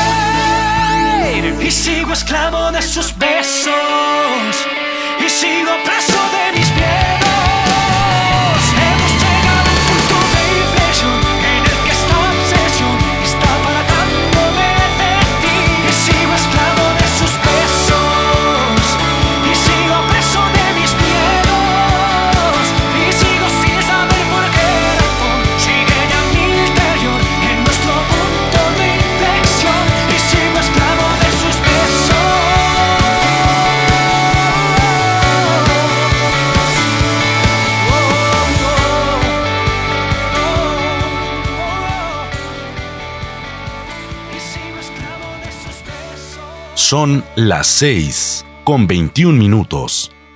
Temperatura 35 grados. Qué grande, Pedro, la verdad. La voz de Pedro está mejorando cada día. Cada día el curso de locutor que le pagamos salió bien, muchachos. La clave del tecito Y con miel miel, antes de venir. con miel. Por eso transpira tanto, pero es porque se toma unos té re calientes. Chicos, hablando de caliente. Ah, ¿Por qué tiraba eso? Una gana de enganchar. En, el- en este bloque vamos a estar hablando del debate caliente que hubo en la Cámara de Diputados cuando se trató las jubilaciones o el cambio de régimen jubilatorio de los jueces. Algo que ya estuvimos hablando las semanas pasadas y es que los jueces nos vienen rompiendo el orto y encima no pagan impuestos, chicos. Y cobran un montón de guita. Así 600 que- lucas es la jubilación de privilegio que tienen, más o menos. Promedio. Promedio. Y hubo jueces que dijeron que si pasaba algo, no iban a poder llegar a fin de mes.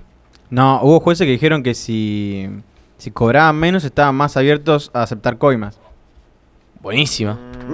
Chicos, la verdad. buenísima. Ey, me imagino las coimas que deben cobrar para que sea mejor a un sueldo de un millón de pesos. Sí, sí. Una, una cosa fantástica. Debe ser una demencia. Pero les comento que igual la votación la ganamos. y ya se está tratando en el Senado. Ah, La ganamos de. De, De guapo. De really Peronist Way. Sí, de guapo. La, la, la votación más peronista que he visto en los últimos Sí, años. faltaban horas para que se... Cam- Cambiemos ya llevaba por lo menos dos horas pidiendo que se dé de baja la sesión porque no había quórum. ¿Qué pasó? Los compañeros de los 126 de Cambiemos obviamente no iban a dar quórum. Los dos de izquierda tampoco querían dar quórum a ese momento. Y el peronismo le faltaba una banca nomás. Todo el mundo, me imagino esto yo, ¿no? Recorriendo el Congreso ahí, corriendo con el celular en la mano, tipo remanija, loco, tenés que venir ya. ¿Y a quién llamaron? Al señor Daniel Scioli. Es, esto es lo más bilardista que. ¡Rockstar! El verdadero, el verdadero hombre que volvió de Brasil en ese trayecto únicamente para votar positivo, no como Julio Cleto Cobos. No, que la historia lo juzga. Sí. Recordemos que Scioli, Además, lo que le dijeron a Scioli que no podía votar. Sí, Scioli iba a ser nombrado embajador el 3 de marzo, que todavía el Senado no lo votó. Y esa era la causa por la cual Juntos por el Cambio dijeron que no iban a votar. Incluso se retiraron, o sea que los votos fueron todos a favor, menos los dos de izquierda, fueron abstenciones. Eh, ya vamos a hablar de eso. Eh, Además, No, basta, basta. además porque dijeron que, que en Wikipedia figuraba que ya era senador. Esa, esa es la No, magia. diputa- eh, Esa es la magia más. Negri dijo que figuraba como embajador, en- como embajador en Wikipedia y por tanto no podía votar. Me parece una cosa tan cambiemos. Es, es una Sí. explicación perfecta de lo que es cambiemos. Aparte, Wikipedia la puedo entrar y, a, A editar yo. yo, amigo, De hecho- ahí con Negri eh, 15 minutos antes. Cinco minutos después de que Negri dijo esto, ya la página de Negri de Wikipedia Además- estaba editada. Además de una entrevista que yo vi que, que el chabón hablaba, no sé de qué, qué página, de qué institución de- del gobierno. que- Precisión, que, está ahí, que- precisión, No, bueno, no sé. Pero eh, una, una página ya confiable, digamos, que decía que lo leyó en la página, pero lo borraron. Dijo Por favor. literalmente eso. Pero qué vergüenza, porque aparte es una discusión re ganable. Pero ni ven decir que te fijaste en Wikipedia. No, la perdió. El chabón la perdió. La podía debatir de mil formas. Tenía un montón de leyes de su Sí. lado. Y dijo la única frase que le hizo perder la discusión. La única. Bueno, bastante radical eso. Bueno, otros más. Lo bueno de los radicales es que no, no deben saber usar bien internet. así que yo creo que es un. Bueno, Negri era radical hasta hace poco. Hasta las últimas elecciones, hasta Los- que dijo que sí, María sí. Vidal era su candidata. Sí. Y bueno, así está. Nadie menor de 50 años radical igual. Bueno, bueno, no toquemos el tema. Em, Hay una falla de cadena ahí, si no. Escúchame, escúchame. Una cosa acá. El Tommy está hecho Bueno, un tibio. chicos, la ley se votó con unanimidad porque fueron todos los votos del peronismo. Así que fue 128 con dos abstenciones y cero votos en contra. Hermoso. Sí, está buenísimo. Eh, me parece. O sea, la gente de Cambiemos trata esto de dos maneras. Primero, según ellos, hablan de que va a haber un éxodo de los jueces. eh, y bueno, y claramente va a haber un éxodo de los jueces porque hay gente que quiere ganar su jubilación de privilegio Hubo- ahora. hasta el momento hubo 12 renuncias de jueces y 17 fiscales que renunciaron. Estamos hablando de juzgados nacionales, la mayoría. Lo bueno es que estaban intentando, de alguna manera, eh, poner como un límite, una fecha límite, digamos, en la cual vos no puedas pedir tu jubilación y, y que sea de privilegio. O sea, si vos a partir, no sé, ponele, desde el 21 de marzo vos te querés jubilar, querés iniciar los trámites de jubilación, bueno, eh, vas a tener la jubilación que te corresponda con la nueva fórmula. Sí. No tu jubilación de privilegio de tus 600 En cierta forma es una reforma proactiva porque va más allá de... Qué eh, palabrota que tiraste. bueno, en términos legales es así. Igual me parece repiola que si hay jueces y fiscales que dicen que si van a cobrar menos van a recibir coimas, renuncien a sus puestos. Sí, chicos, Me no no O sea, manos de gente hecho, que es lo muy- más sano que hicieron por la ley en muchísimo tiempo. Pues si te van a bajar el sueldo y vos decís, ah, si me bajan el sueldo yo agarro coima. ¿A vos te parece que esa es una frase para defenderte? Una impunidad. Claro, o sea, ¿a vos te parece que está buena esa frase para defenderte? Y la verdad que me parece buenísimo que lo primero a lo que se ataca por Congreso y por Constitución es al Poder Judicial, que es la piedra más podrida que tenemos en este país. Bueno, para mí, Yo dudo que se puedan podrir las piedras igual, porque Sí. son inorgánicas. Bueno. Pero Ah, hoy, ya hoy llegó terminamos la- mal. Yo le la Hoy piedra terminamos mal. mohosa, le- De hecho, bueno, la la Organización de Jueces en Argentina dijo que de aprobarse esta, este nuevo régimen, lo iban a declarar inconstitucional vía la Corte Suprema. Y sí, sí, sí, si vos lo podés hacer. Porque sos, sos vos el que le está votando. No, y otra cosa que hace Cambiemos es hablando de. O sea, de, de las cuestiones institucionales, ¿no? De. Siempre por, por derecha quieren ir. O sea, Literalmente. Los, los tipos supuestamente estaban a favor de la ley en, estas, en estos términos, o en algunos términos bastante parecidos, pero no querían sentar una jurisprudencia eh, sobre lo que pasó con Scioli en la manera de votar. Por- desde ese lado yo entiendo. Eh, ahora, te la ganaron de vivo. Sí, joder. Básicamente, o sea, en- se encontró el vericueto legal para meterte y encontrar el voto. Y bueno, está. Y si aparte tu defensa es que en Wikipedia dice que no, bueno, las perdiste por todos lados, Sí, hermano. Sí, sí, vos también, o sea, te, te- te cobraron un, un penal, te hicieron un gol en offside y vos no lo fuiste a reclamar tampoco. Igual la verdad, chicos, es que por más... eh, a Scioli se recurrió como último recurso porque hay varios diputados del, del Frente de Todos que están haciendo diferentes trabajos en diferentes ministerios y por tanto no podían... Ministerios provinciales, de sus provincias, y por tanto no podían ir a votar. Igualmente la elección, si se hacía en cualquier otro momento, se ganaba. Sí. Y se, se agarraba, se llegaba al quórum de forma más... Claro, sí, porque digamos Nominal. que, digamos que la persona que va a reemplazar a Scioli no va a votar en contra. Claro. No, además de eso. Pero- y... pero no es que viene Cobos. O sí.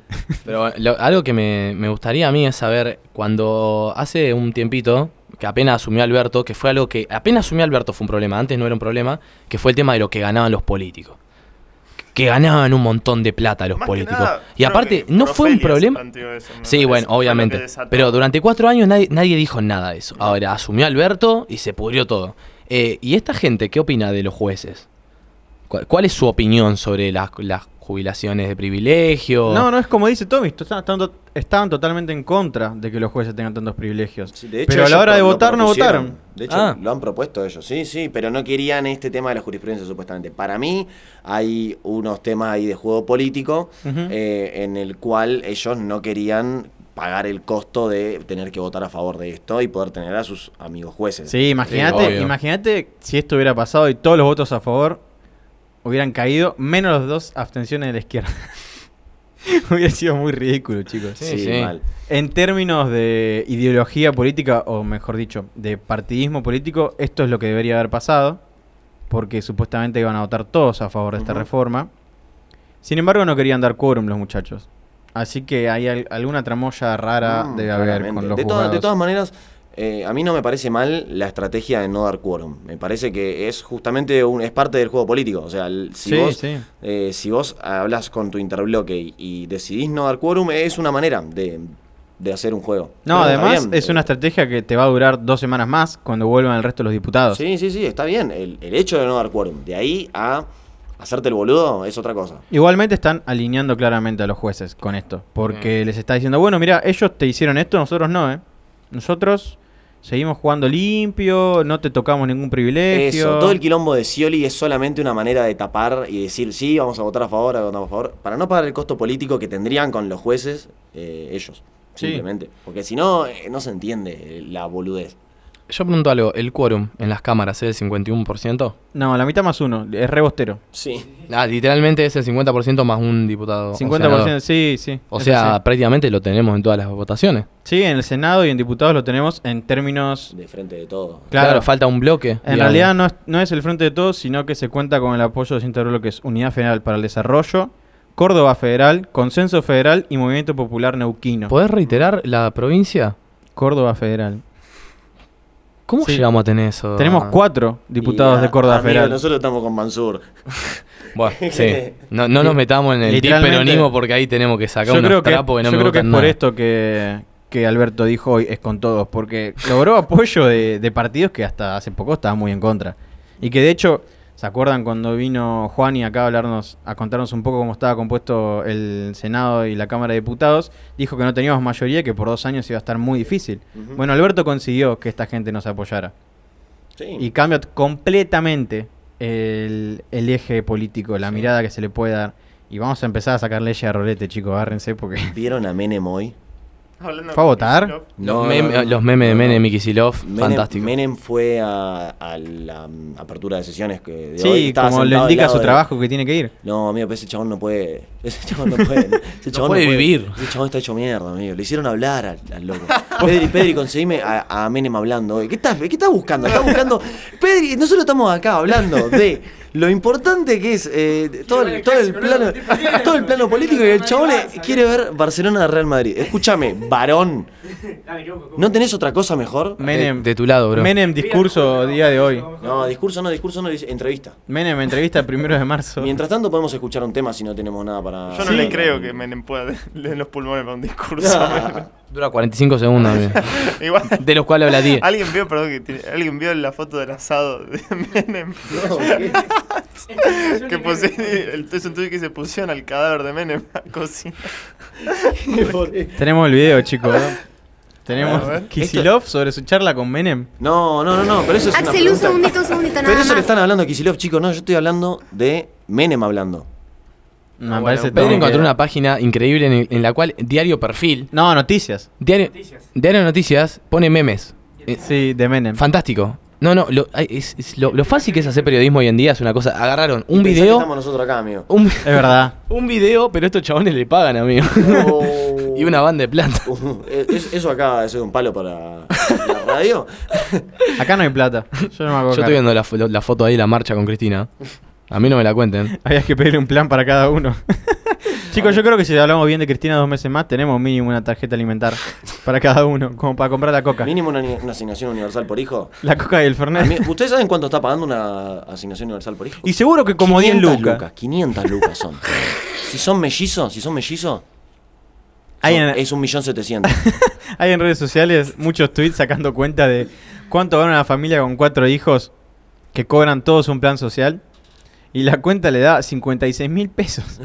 No, fantástico, fantástico.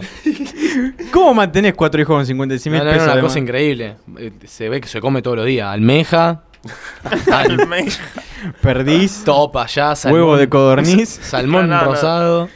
Rocher. La, la salsa, si no con marisco, no va.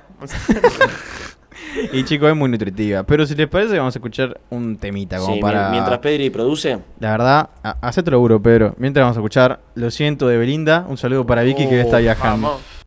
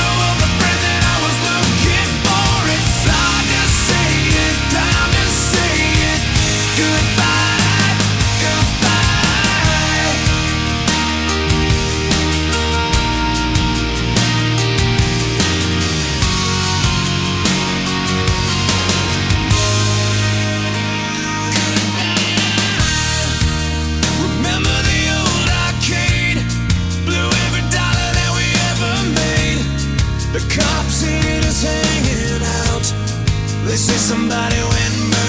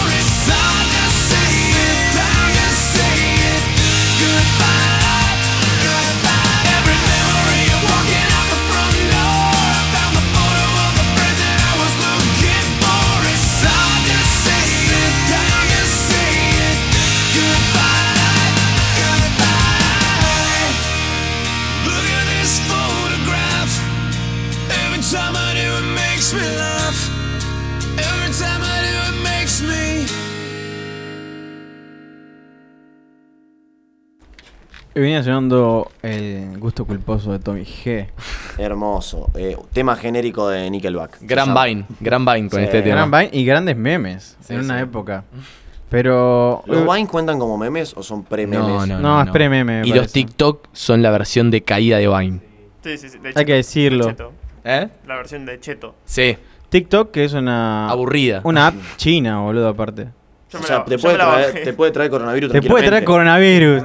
Y hablando de coronavirus, ¿qué les trajimos hoy?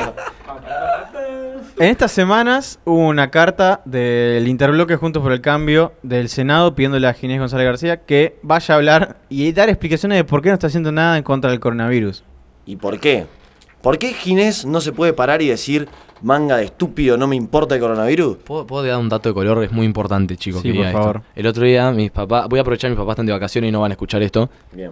Y mi papá el otro día, eh, yo vivo en esa piola, y a la vuelta de mi casa hay un chino. no. Ay, se, se viene algo racista. Y el chabón yo dijo: de eso. habría, habría que dejar de comprar en los chinos por un tiempo. Papá, esos chinos vienen de Sapiola igual que vos. Si les pasa algo a ellos, te va a pasar a vos. O sea, vi- viven a la vuelta de casa. No es que porque son chinos, tienen en el ADN, le llega por. se lo mandan por encomienda. No, no, No. Yo, yo conozco una persona que, que no comparte mate porque hay, coro- hay coronavirus. Tipo en el aire, en el aire. Está ahí, está ahí, estás echándote. Esa persona vive acá en Buenos Aires. Ay, por favor. Sí. Bueno, le comento para que la gente se Tampoco- quede tranquila. Obviamente tampoco compran ningún chino ya. Ah, no hay caso de coronavirus en Argentina, No.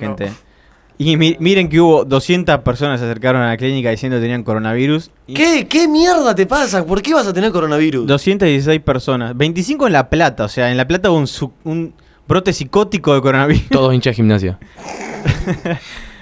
La verdad que no hay ningún caso y solamente hay tres en Latinoamérica. Y cuando digo Latinoamérica me refiero de México hasta acá. Uno en México, otro en Ecuador y otro en Brasil. Y era obvio que Brasil iba a caer en esa gente. Sí, O sea, hay un Simple hecho, país... la densidad de población. Claro, si hay un país que debería tener una epidemia es Brasil. Y ni siquiera la tiene, es un solo contagio, está en cuarentena. Claro. Son, son dos países... También, amigo, sí. Y si también. Esto, esto arrancó comiéndote los murciélagos fritos. Vos comés sopa de macaco, también te va a agarrar, boludo. Obvio. Es el mismo virus, chico. Igual, yo voy a decir algo que no sé si es racista, pero es cierto que si vos comés murciélagos o. ¿Qué otra cosa comían? Ratas. Sí. Vos te estás queriendo morir. Vos te estás queriendo morir. Vos ta- eh, te estás queriendo morir. Y citando, se sabe que no se come. citando amigo, a Tommy se G. sabe que no Además- se come. si vos que te no que- bañás con el agua que sale toda la caca, y te va a agarrar un Y te, iba a agarrar, amigo. Además, sí, o sea, no es que se comen un murciélago que está probado por algo. O sea, el- pintó y lo tiene en una cacerola, según tengo entendido. Como demos, un poco de trasfondo. Demos- eh, es algo que por el gobierno de China está prohibido rotundamente. El tema es que no pueden parar el ¿Qué tráfico, está prohibido? Comer murciélagos, ratas y demás que no están aprobados por el sistema bromatológico de China. Bueno, está bueno, prohibido. bueno, bueno, bueno, a ver, a ver, a ver. Un poquito de contexto. Yo vi Parasite. Yo No, creo no. que entiendo un poco de China. Puedo- creo que soy una palabra muy, muy bien explicada. Eh, no, hablando en serio, China, las clases bajas, tienen supermercados en la calle, en las cuales hay animales vivos todo el tiempo, y la gente va y dice, yo me quiero llevar ese animal, lo matan y se lo lleva. Sí, pero eso está Y prohibido por el gobierno. Acaba de morir Bueno, prima vikinga. Sí, sí, o sea, comen perros. Y en Wuhan había un gran consumo de perros. Y es en ese lugar donde se pueden llegar a generar la gran. Y bueno, un poco se lo virus. merecen. boludo. ¿Cómo va a matar a un perro? O sea, los tienen en ¿No viste Soy Leyenda? Claro. ¿No Pero viste bueno. todos los perros van al cielo? Nunca. Claro, Esas películas no llegan a La China. dama y el vagabundo me está jodiendo, la animaron ustedes, viejo. Marley y yo no la vieron, seguro. Claro. Buddy Superstar. Bueno, Pero el bueno. tema es que las enfermedades más complicadas suelen pasar cuando, eh, digamos, al- el agente infeccioso viene de un animal y, y viene, o sea, hace un traspaso de especies, si querés, empieza a poder infectar humanos. Y se pone repicante. Se pone repicante. Ahora, eso tiene un... eh, o sea, la cantidad de veces que pasa eso es muy, muy poca. Sí, muy tiene que, haber un, tiene que haber un tiempo de exposición prolongadísimo. Ese para es que el eso- tema. Y tiene que estar constantemente eh, una gran cantidad de la población expuesta a animales y animales en condiciones de muy baja higiene. Bueno, sí, Que sí. eso pasaba en la Edad Media, que agarraba, no sé, la peste bubónica te agarraba. Pero se entiende porque en esa época no existía La cloaca. la, higiene. jabón. Yo le puedo entender a la gente de la Edad Media que se muera de peste bubónica. Hoy, no. Con la sociedad posmoderna que tenemos, no. Bueno, convengamos que China, eh, claramente después de esto, después de que pase el coronavirus, esperemos que pase eh, rápido y pronto, sobre todo para la gente, principalmente de las ciudades más afectadas de China, que realmente está viendo una dictadura. Fuerza Wuhan. O sea, literalmente están viendo una dictadura. La gente de Wuhan no puede salir del terreno de la ciudad porque pueden ser ejecutados. O sea, el ejército tiene orden de fuego hacia la gente que sale de la ciudad. China merece una crítica enorme sobre cómo maneja a su población. Hay un desnivel social descomunal en un país de 1.700 millones de habitantes Sí, además no es con la, la peor alimentación vez. a nivel mundial. No es la primera vez que pasa esto. ¿Vos te pensás que se puede levantar un hospital en 10 días con un congreso que funcione bien? No. es, o sea, en China se- el gobierno toma las decisiones y no hay mucho de vuelta después. No, el gobierno ni, ni siquiera, o sea, no es que hay mucha democracia tampoco. Recordemos que China ni siquiera tiene redes sociales como en todo el mundo. TikTok. Tiene, tiene una intranet, no tiene un internet. Esto refiere a que tienen una red cerrada en la cual el gobierno maneja los sitios a los que vos podés entrar. Y su Facebook es el Facebook de China, su Twitter es el Twitter de China. O sea, hay cosas que no salen del territorio y el gobierno... eh, hay de hecho, y esto es bastante triste, un sistema de puntuación como el capítulo de Black Mirror, en el cual si vos eh, tenés críticas hacia el gobierno en redes sociales, en sus redes sociales, te empiezan a bajar puntajes en tus currículums para entrar en trabajos. Sí, es, muy, es un régimen muy, muy extraño. Llevamos la enfermedad a otro terreno, pero yo creo que es, es un problema realmente. Bueno, China. sí, te habla de, de que claramente, cuando hablamos de que todos estos mercados paralelos en China están prohibidos y sin embargo suceden, y, si- y sin embargo desatan epidemias a nivel global, estamos hablando de que claramente China no tiene un buen control de higiene ni de salud. También En- es cierto que es muy complicado controlar a 1.700 millones de personas. Sí, Tommy, pero son un país con... Se vende como un país tecnológicamente tienen. avanzado. Los recursos los tienen. Además estamos hablando de que, que por suerte Latinoamérica está en verano en este momento, Sudamérica, ponele. Pero si no, se hubiera expandido bastante más rápido. Por un tema, o no sé si se ha expandido bastante más rápido, pero por lo menos sí la paranoia, porque Sí. recordémosle a la gente que los síntomas de coronavirus son como cualquier resfriado común al principio. Por favor, amigo, ¿me lees la tasa de mortalidad? Sí, en personas que tienen entre 3 y 67 años es un 0,2% la tasa de mortalidad. En Argentina hay otras dos enfermedades que están expandiéndose a niveles altísimos, que son el sarampión y el dengue. El sarampión tiene un 9% de tasa de mortalidad y el dengue un 5%. El coronavirus tiene 0,2%. Y si sos una población de riesgo, es decir, si tenés asma, malformaciones cardiorrespiratorias, o si tenés más de 75 años o menos de 2 años, el riesgo es un 9%. O sea, recién ahí igual a, a la tasa de mortalidad de sarampión. Que es lo más común en las enfermedades en, en general, digamos. Las poblaciones de riesgo son las que se, las que se suelen morir. Sí. Pero es, o sea, eso pasa con cualquier enfermedad. De hecho, no hay ningún caso de muerte registrada estando fuera de esa población de riesgo, que es bastante chiquita. No estamos hablando que son, no sé, entre los 40, eh, a partir de los 40 años, ponele, ¿no? No sé, como el EPOC, por ejemplo. Claro. Que es una enfermedad que afecta a muchísima gente. Estamos hablando, aparte de una enfermedad que es un virus, justamente, es muy difícil de tratar, no es una bacteria a la que puedes eliminar. El virus se reproduce y necesitas una vacuna para frenarlo. La vacuna se está desarrollando, la está desarrollando China.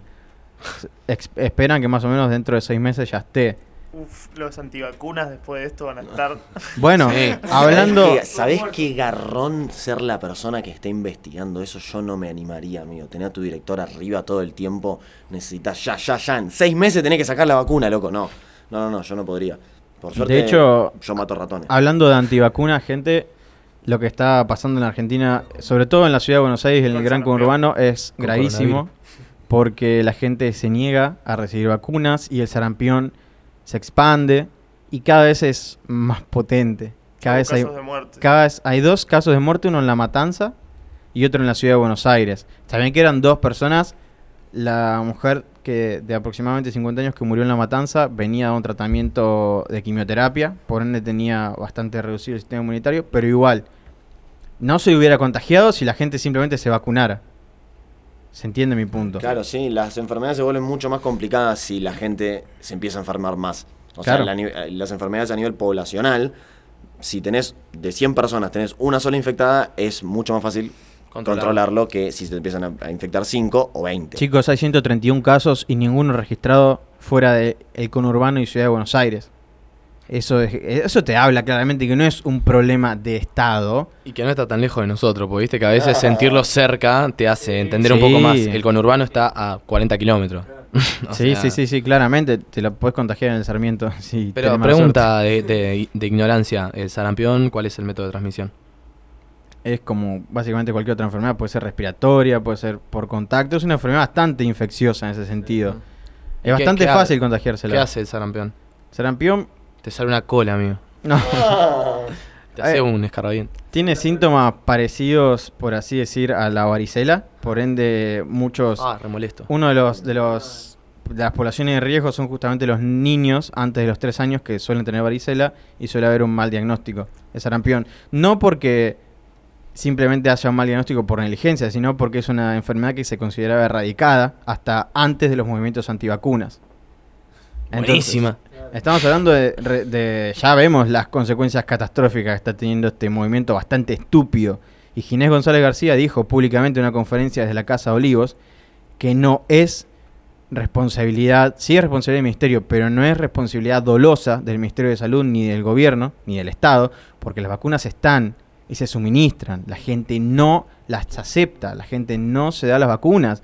Y no es que a los dos años vos puedes decir, me pongo la vacuna del sarampión o no. Son tus padres Claro. que te dan esta suerte de condena de muerte, porque literalmente es condenarte a muerte en un, en un país donde hay un brote de sarampión, no darte una vacuna contra el sarampión.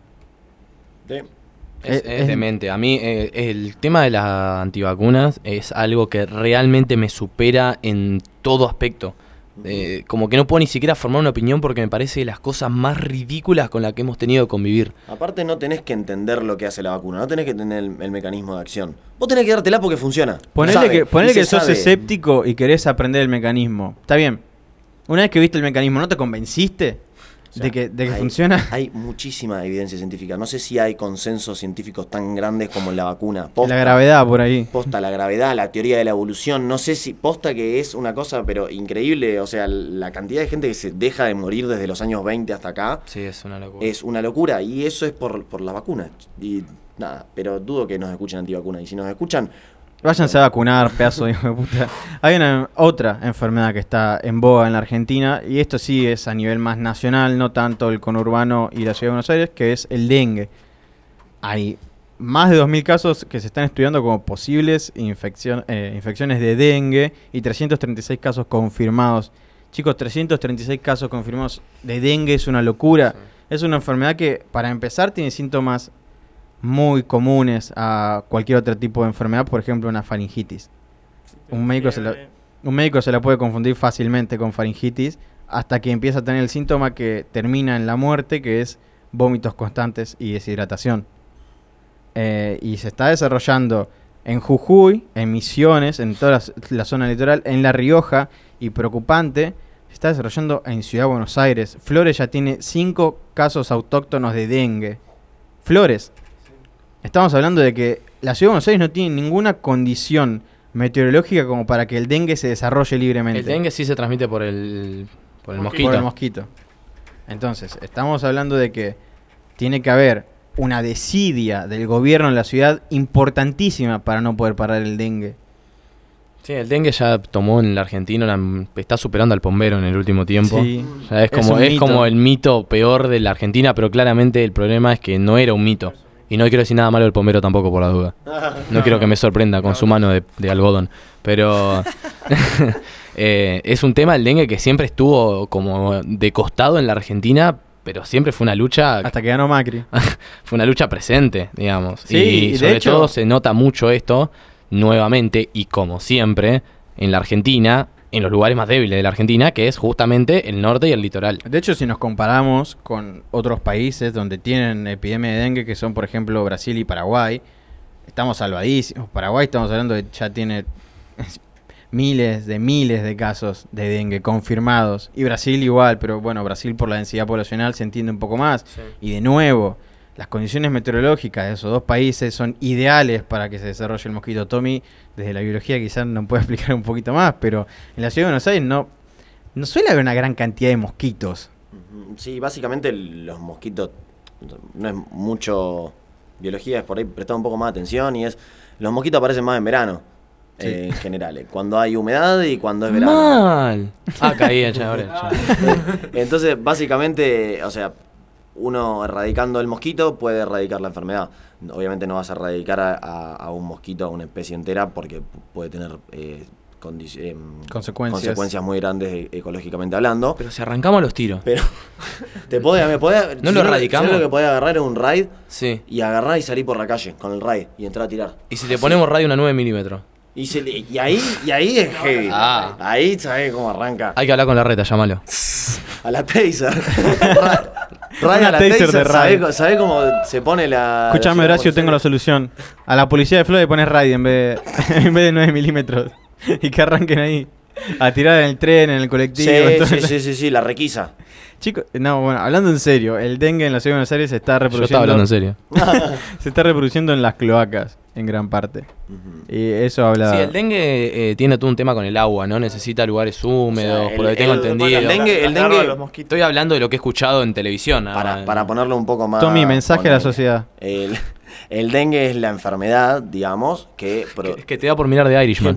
que, que produce eh, el agente infeccioso, es el microorganismo Trypanosoma cruzi. No sé si le erré en la pronunciación. Y la transmite el vector, que es el mosquito Aedes aegypti. Entonces, Sí. Aedes, Aedes aegypti te pica y cuando te pica, en general eh, larga sus heces al mismo tiempo y a través de esas heces está la forma infecciosa, si se quiere, o no, no infecciosa, una, una de las formas de la- del Trypanosoma cruzi Sí. y eso ingresa a tu organismo. Y te queda en la sangre y ahí es donde arranca el quilombo. Em, El tema del agua es por los mosquitos. el tema del agua es justamente donde se reproducen los mosquitos. Entonces, Sí. es lo que decíamos antes. Vos, pudiendo controlar ese mosquito, vos podés controlar la enfermedad. ¿Se puede transmitir de otra forma? Sí, si, si somos dos personas que nos inyectamos con la misma jeringa, sí. Eh, pero no es lo más común, claramente. Em, Sí, básicamente se puede contagiar como cualquier otro virus. Y en este caso podemos usar la lógica del HIV para pensarla. En este caso dijo Tommy de la, de la inyección. Básicamente si hay No contacto de- entre sangre se No es de transmisión, no sé si es de transmisión sexual el dengue. si No, se- no es de se transmisión puede, sexual. Pero, pero por la jeringa, sí. Eh, pero bueno, en- Pero una jeringa, amigo, como. Te contagia casi todo con una jeringa. ¿Estás jodiendo? Sí, no hay sí, o sea, enfermedad que no, no- no, no te puedes sorprender mucho. O sea, si tenés un dolor de rodilla y te lo, te lo inyectás y lo tenés también, boludo. es re picante compartir una jeringa. La hernia también. Sale 5 pesos una jeringa. Además, si, te- si compartí jeringa, también tiene mi apellido. Bueno, básicamente, sí, em, lo que tiene la, la ciudad de Buenos Aires es que mm, claramente no tiene la humedad ni las temperaturas como para poder hacer crecer una población de Aedes aegypti lo suficientemente grande como para que se pueda transmitir el dengue y además no es un mosquito que esté en esta zona, un mosquito que vive en otros en otras partes. No, bueno, el hecho de que sean casos autóctonos indica que son mosquitos que se han reproducido en la zona de la ciudad de Buenos Aires. No estamos hablando de que, como en los Simpsons, viene un juguete, adentro lo abre y viene un mosquito de esa Egypti que viene de Misiones, ¿me entendés? Eh, dudo que se- sea esa la forma. También es cierto que nosotros como humanos hemos logrado transmitir, eh, transmitir un montón de enfermedades a través de eso, justamente moviéndonos nosotros de un lado hacia otro. Puede pasar que venga una persona con dengue acá. Claro, por eso, una persona contagia a otra, eso no se considera un caso autóctono. Claro. Pero acá sí. Pero bueno, básicamente sí, eh, cuando una enfermedad eh, que no es autóctona eh, aparece en estas medidas en una ciudad, por ejemplo, con el PBI per cápita más grande, eso es em, básicamente responsabilidad del Estado. No Claro. puede pasar, no puede pasar. Que, como, no sé, que te agarre malaria, no te puede agarrar malaria acá. Eh, Y, y básicamente. debe haber casos. No. Eh, No, a mí lo que, lo que me gustaría simplemente aclarar es que estamos en 2020, casi todos tenemos los recursos para poder informarnos. No sigamos fake news y no nos dejemos llevar por el pánico que nos quieren dar en los noticieros. Ah, sobre todo también, o sea, ponele que seguimos fake news sobre política, bueno, que es algo más común, Sí. pero ya estamos tratando sobre un tema de una enfermedad, Hmm, que es algo que genera pánico. claro. Y la verdad hay que tratar de frenar un poco eso porque desemboca en cosas peores, que Sí. se llene un hospital de gente pensando que tiene coronavirus y tal vez te puedes contagiar algo también. Claro, justamente, o sea, justamente. teniendo un resfriado común que tal vez te quedas en tu casa un día de reposo Sí. y pensás que tenés coronavirus. Y hay jeringa dando vuelta, amigo, y aparte. ¿Quién Digo, yo, yo iba al hospital y terminaron cada una. no, pero eh, está bien, no, nos- no nos va a escuchar nadie ni nos va a dar bola, pero estaría buenísimo que realmente los medios de comunicación de los países que no tienen casos de coronavirus no llamen al pánico como están llamando, y menos con una enfermedad que no es tan terrible. Esto no es el H1 que fue un quilombo, no es el ébola, es un virus mucho más dominable. Es un problema obvio, obvio que es un problema. No es nuestro. y, y- claro, por, por ahora no es nuestro. Y principalmente la forma de informar a la gente no es dándole pánico. Y no es diciéndole, está viniendo el coronavirus y es tremendo. Se baja el avión y ¿sabe qué? Como estos giles que Dale, loco, los giles estos que vinieron de no sé dónde y dijeron que estaban en cuarentena. Ay, se pusieron Ah, sí. solo en cuarentena. Se pusieron solo en cuarentena y le daban notas a los periodistas. Ah, Eso- esas son las Es- mejores ganas ¿Vos viste de Rec? laburar, sí. ¿Vieron Rec? Eso no es una cuarentena. Chicos, hay algo, hay algo muy importante y esto va de la mano con lo que decía Gonza. En todos los países de Latinoamérica que hay casos de coronavirus están controlados. Lo peligroso sería si de golpe en la Argentina alguien, no sé, en Córdoba, que no fue a Europa, no fue a Asia en todo este tiempo, no fue a Estados Unidos, no salió de la Argentina en el último año, se contagia coronavirus. Ahí estamos hablando de que ya ha llegado el virus concretamente a la Argentina. Pero que venga una persona, no sé, te doy un ejemplo estúpido, venga una persona de Wuhan a Argentina y tiene todos los síntomas de coronavirus y la pone en cuarentena, bueno, no es que el coronavirus llegue a Argentina tampoco. Yo primero le preguntaría a esa persona, ¿qué haces en Wuhan? ¿Qué, qué interés tenés en China? Explícame, porque no, no hay ningún Hay, interés hay en China. mucha gente. Todo lo que haya en China, lo puedes comprar por Mercado Libre. Un ramen, amigo. El ramen lo comés acá. El ramen es de Japón, amigo. No. Sí, sí. El ¿Cómo ramen. no? ¿Cómo va a ser de Japón? el ramen es japonés, amigo. Los jodiendo. dumplings son japoneses, son Claro. chinos. Los dumplings son chinos. Yo comí el otro día en un lugar que ha- hacían ramen y dumplings. Bueno, pero la hicieron trucha. Eran, Eran racistas entonces. Sí, claramente. Ah, listo, listo, listo. Es como en un restaurante argentino y que te sirven feijoada. Muy buen ejemplo. Que te den shawarma, amigo. Pero hay que, hay que llevar calma, la verdad, a la gente y tengan en cuenta que todavía no hay coronavirus en Argentina. No se van a enfermar por estar en su casa y no se van a enfermar mucho menos si no fueron a ningún otro país donde hay coronavirus, Claro. gente. Sí, si, sí, sí. si vos venís de Milán, bueno, sí, te creo que puede llegar a tener un síntoma. Pero Porque- es un virus súper controlable, aparte. Sí, tiene síntomas muy comunes. Es y buen la- tipo. Y la verdad que... Se las manda a veces. También es cierto que en Milán hubo 200 casos nada más. Sí, en sí. Milán, ¿cuánta población tiene Milán? 300. No, es una, es una ciudad más poblada del mundo seguramente. Y, y la- y con una población turística seguramente súper importante todo el año. Entonces, 200 casos en una ciudad que debe tener, no me quiero tirar la pileta, pero yo calculo entre 5 y 10 millones de personas constantemente a ver en Milán. Sí, Así y que- hay una paranoia bastante importante al respecto. Así que les llevamos calma. Y si tienen síntomas de alguna enfermedad importante como dengue, ahí sí vayan a la clínica. Si tienen fiebre que supera los 39 grados, Le re increíblemente, como siempre, en los cálculos. Y, y Milán tiene 1.300.000 habitantes. Ah. mucho. Pero para, eso fue en 2017. ¿Quién te dice que no hubo una explosión demográfica? Y amigo, cuando llegó Lautaro Martínez fue todo un tema. Ah, claro. No, pero aparte, contame el turismo, Pedro. Eh, buscame el turismo a Milán. Che, pará, pará, que estamos en la hora. Estamos... Ahí está. Estamos, estamos ya a esta hora ya me pago más. ¿Tenemos noticias de cómo está el clásico entre Barcelona y Real Madrid? Lo más importante. Che, tuviste todo el Antes, programa. eh, yo quiero mirando- preguntarle a acá a Tommy, que es una persona que vive mucho el fútbol argentino. ¿Cómo te ves en la última fecha, Tommy? ¿Yo? Sí. ¿Te ves campeón la fecha que viene? Yo soy de Lanús. No, no, no. eh, no, no, no me veo campeón. No. ¿No? para nada. Porque se tienen que dar muchas cosas. Cuando estaba ganando defensa, eh, sí, sí pensaba la posibilidad porque Boca ganarle a Gimnasia es muy fácil que le gane, básicamente. Eh, es fácil, amigo, ganarle. Pero, Te lo digo por experiencia. pero River dudo que vaya a perder, o sea, que vaya a perder o empatar siquiera en Tucumán. O sea, Yo me gustaría que, como hincha neutral, una derrota de River y un empate de Boca. Un mano a mano. ¿Por qué No, no? ¿Por qué no una finalcita? ¿Viste Ot- que- otra viste- finalcita. ¿Viste, viste Pasa que que- dicen que supuestamente van a definir eh, por diferencia de gol el campeonato? Ah, sería jodiendo, horrible. Hace tanto quilombo para definir por diferencia de gol. Lo ganaría Boca igual, pero Boca tiene bastantes goles a favor. No sé, amigo. Tiene no sé. en este momento 6 goles más a favor que River. Oh. Y para terminar con la noticia de fútbol, me voy a poner del único lado en el que soy oligarca en esta vida y estoy muy contento porque el Real de Madrid le ha ganado 2 a 0 al Barcelona. ¿Goles de quién? El Real Madrid le ganó al Barcelona. Vinicius Junior y Díaz Mejía. Vinicius hizo un gol. Dios Ex club el mío. Barcelona, gente, hasta acá llegué, Pará, hasta mañana. Y el segundo gol lo metió Mariano. No, ese chabón, ¿sabés de dónde es ese chabón? De Panamá. Ay, Dios. Es muy loco que una persona que de, De Panamá, Panamá. te meta un gol. Sí, Y chicos. Vinicius, que no existe en la vida real. Hablando de gente de Panamá, no tiene nada que ver. Eh, ¿Saben qué hora es en Panamá? La hora de cortar. ¿Les parece si nos despedimos como siempre? Me parece una buena idea. Nos podemos ver el domingo que viene haciendo lo que hacemos siempre. Ir de la cama al living.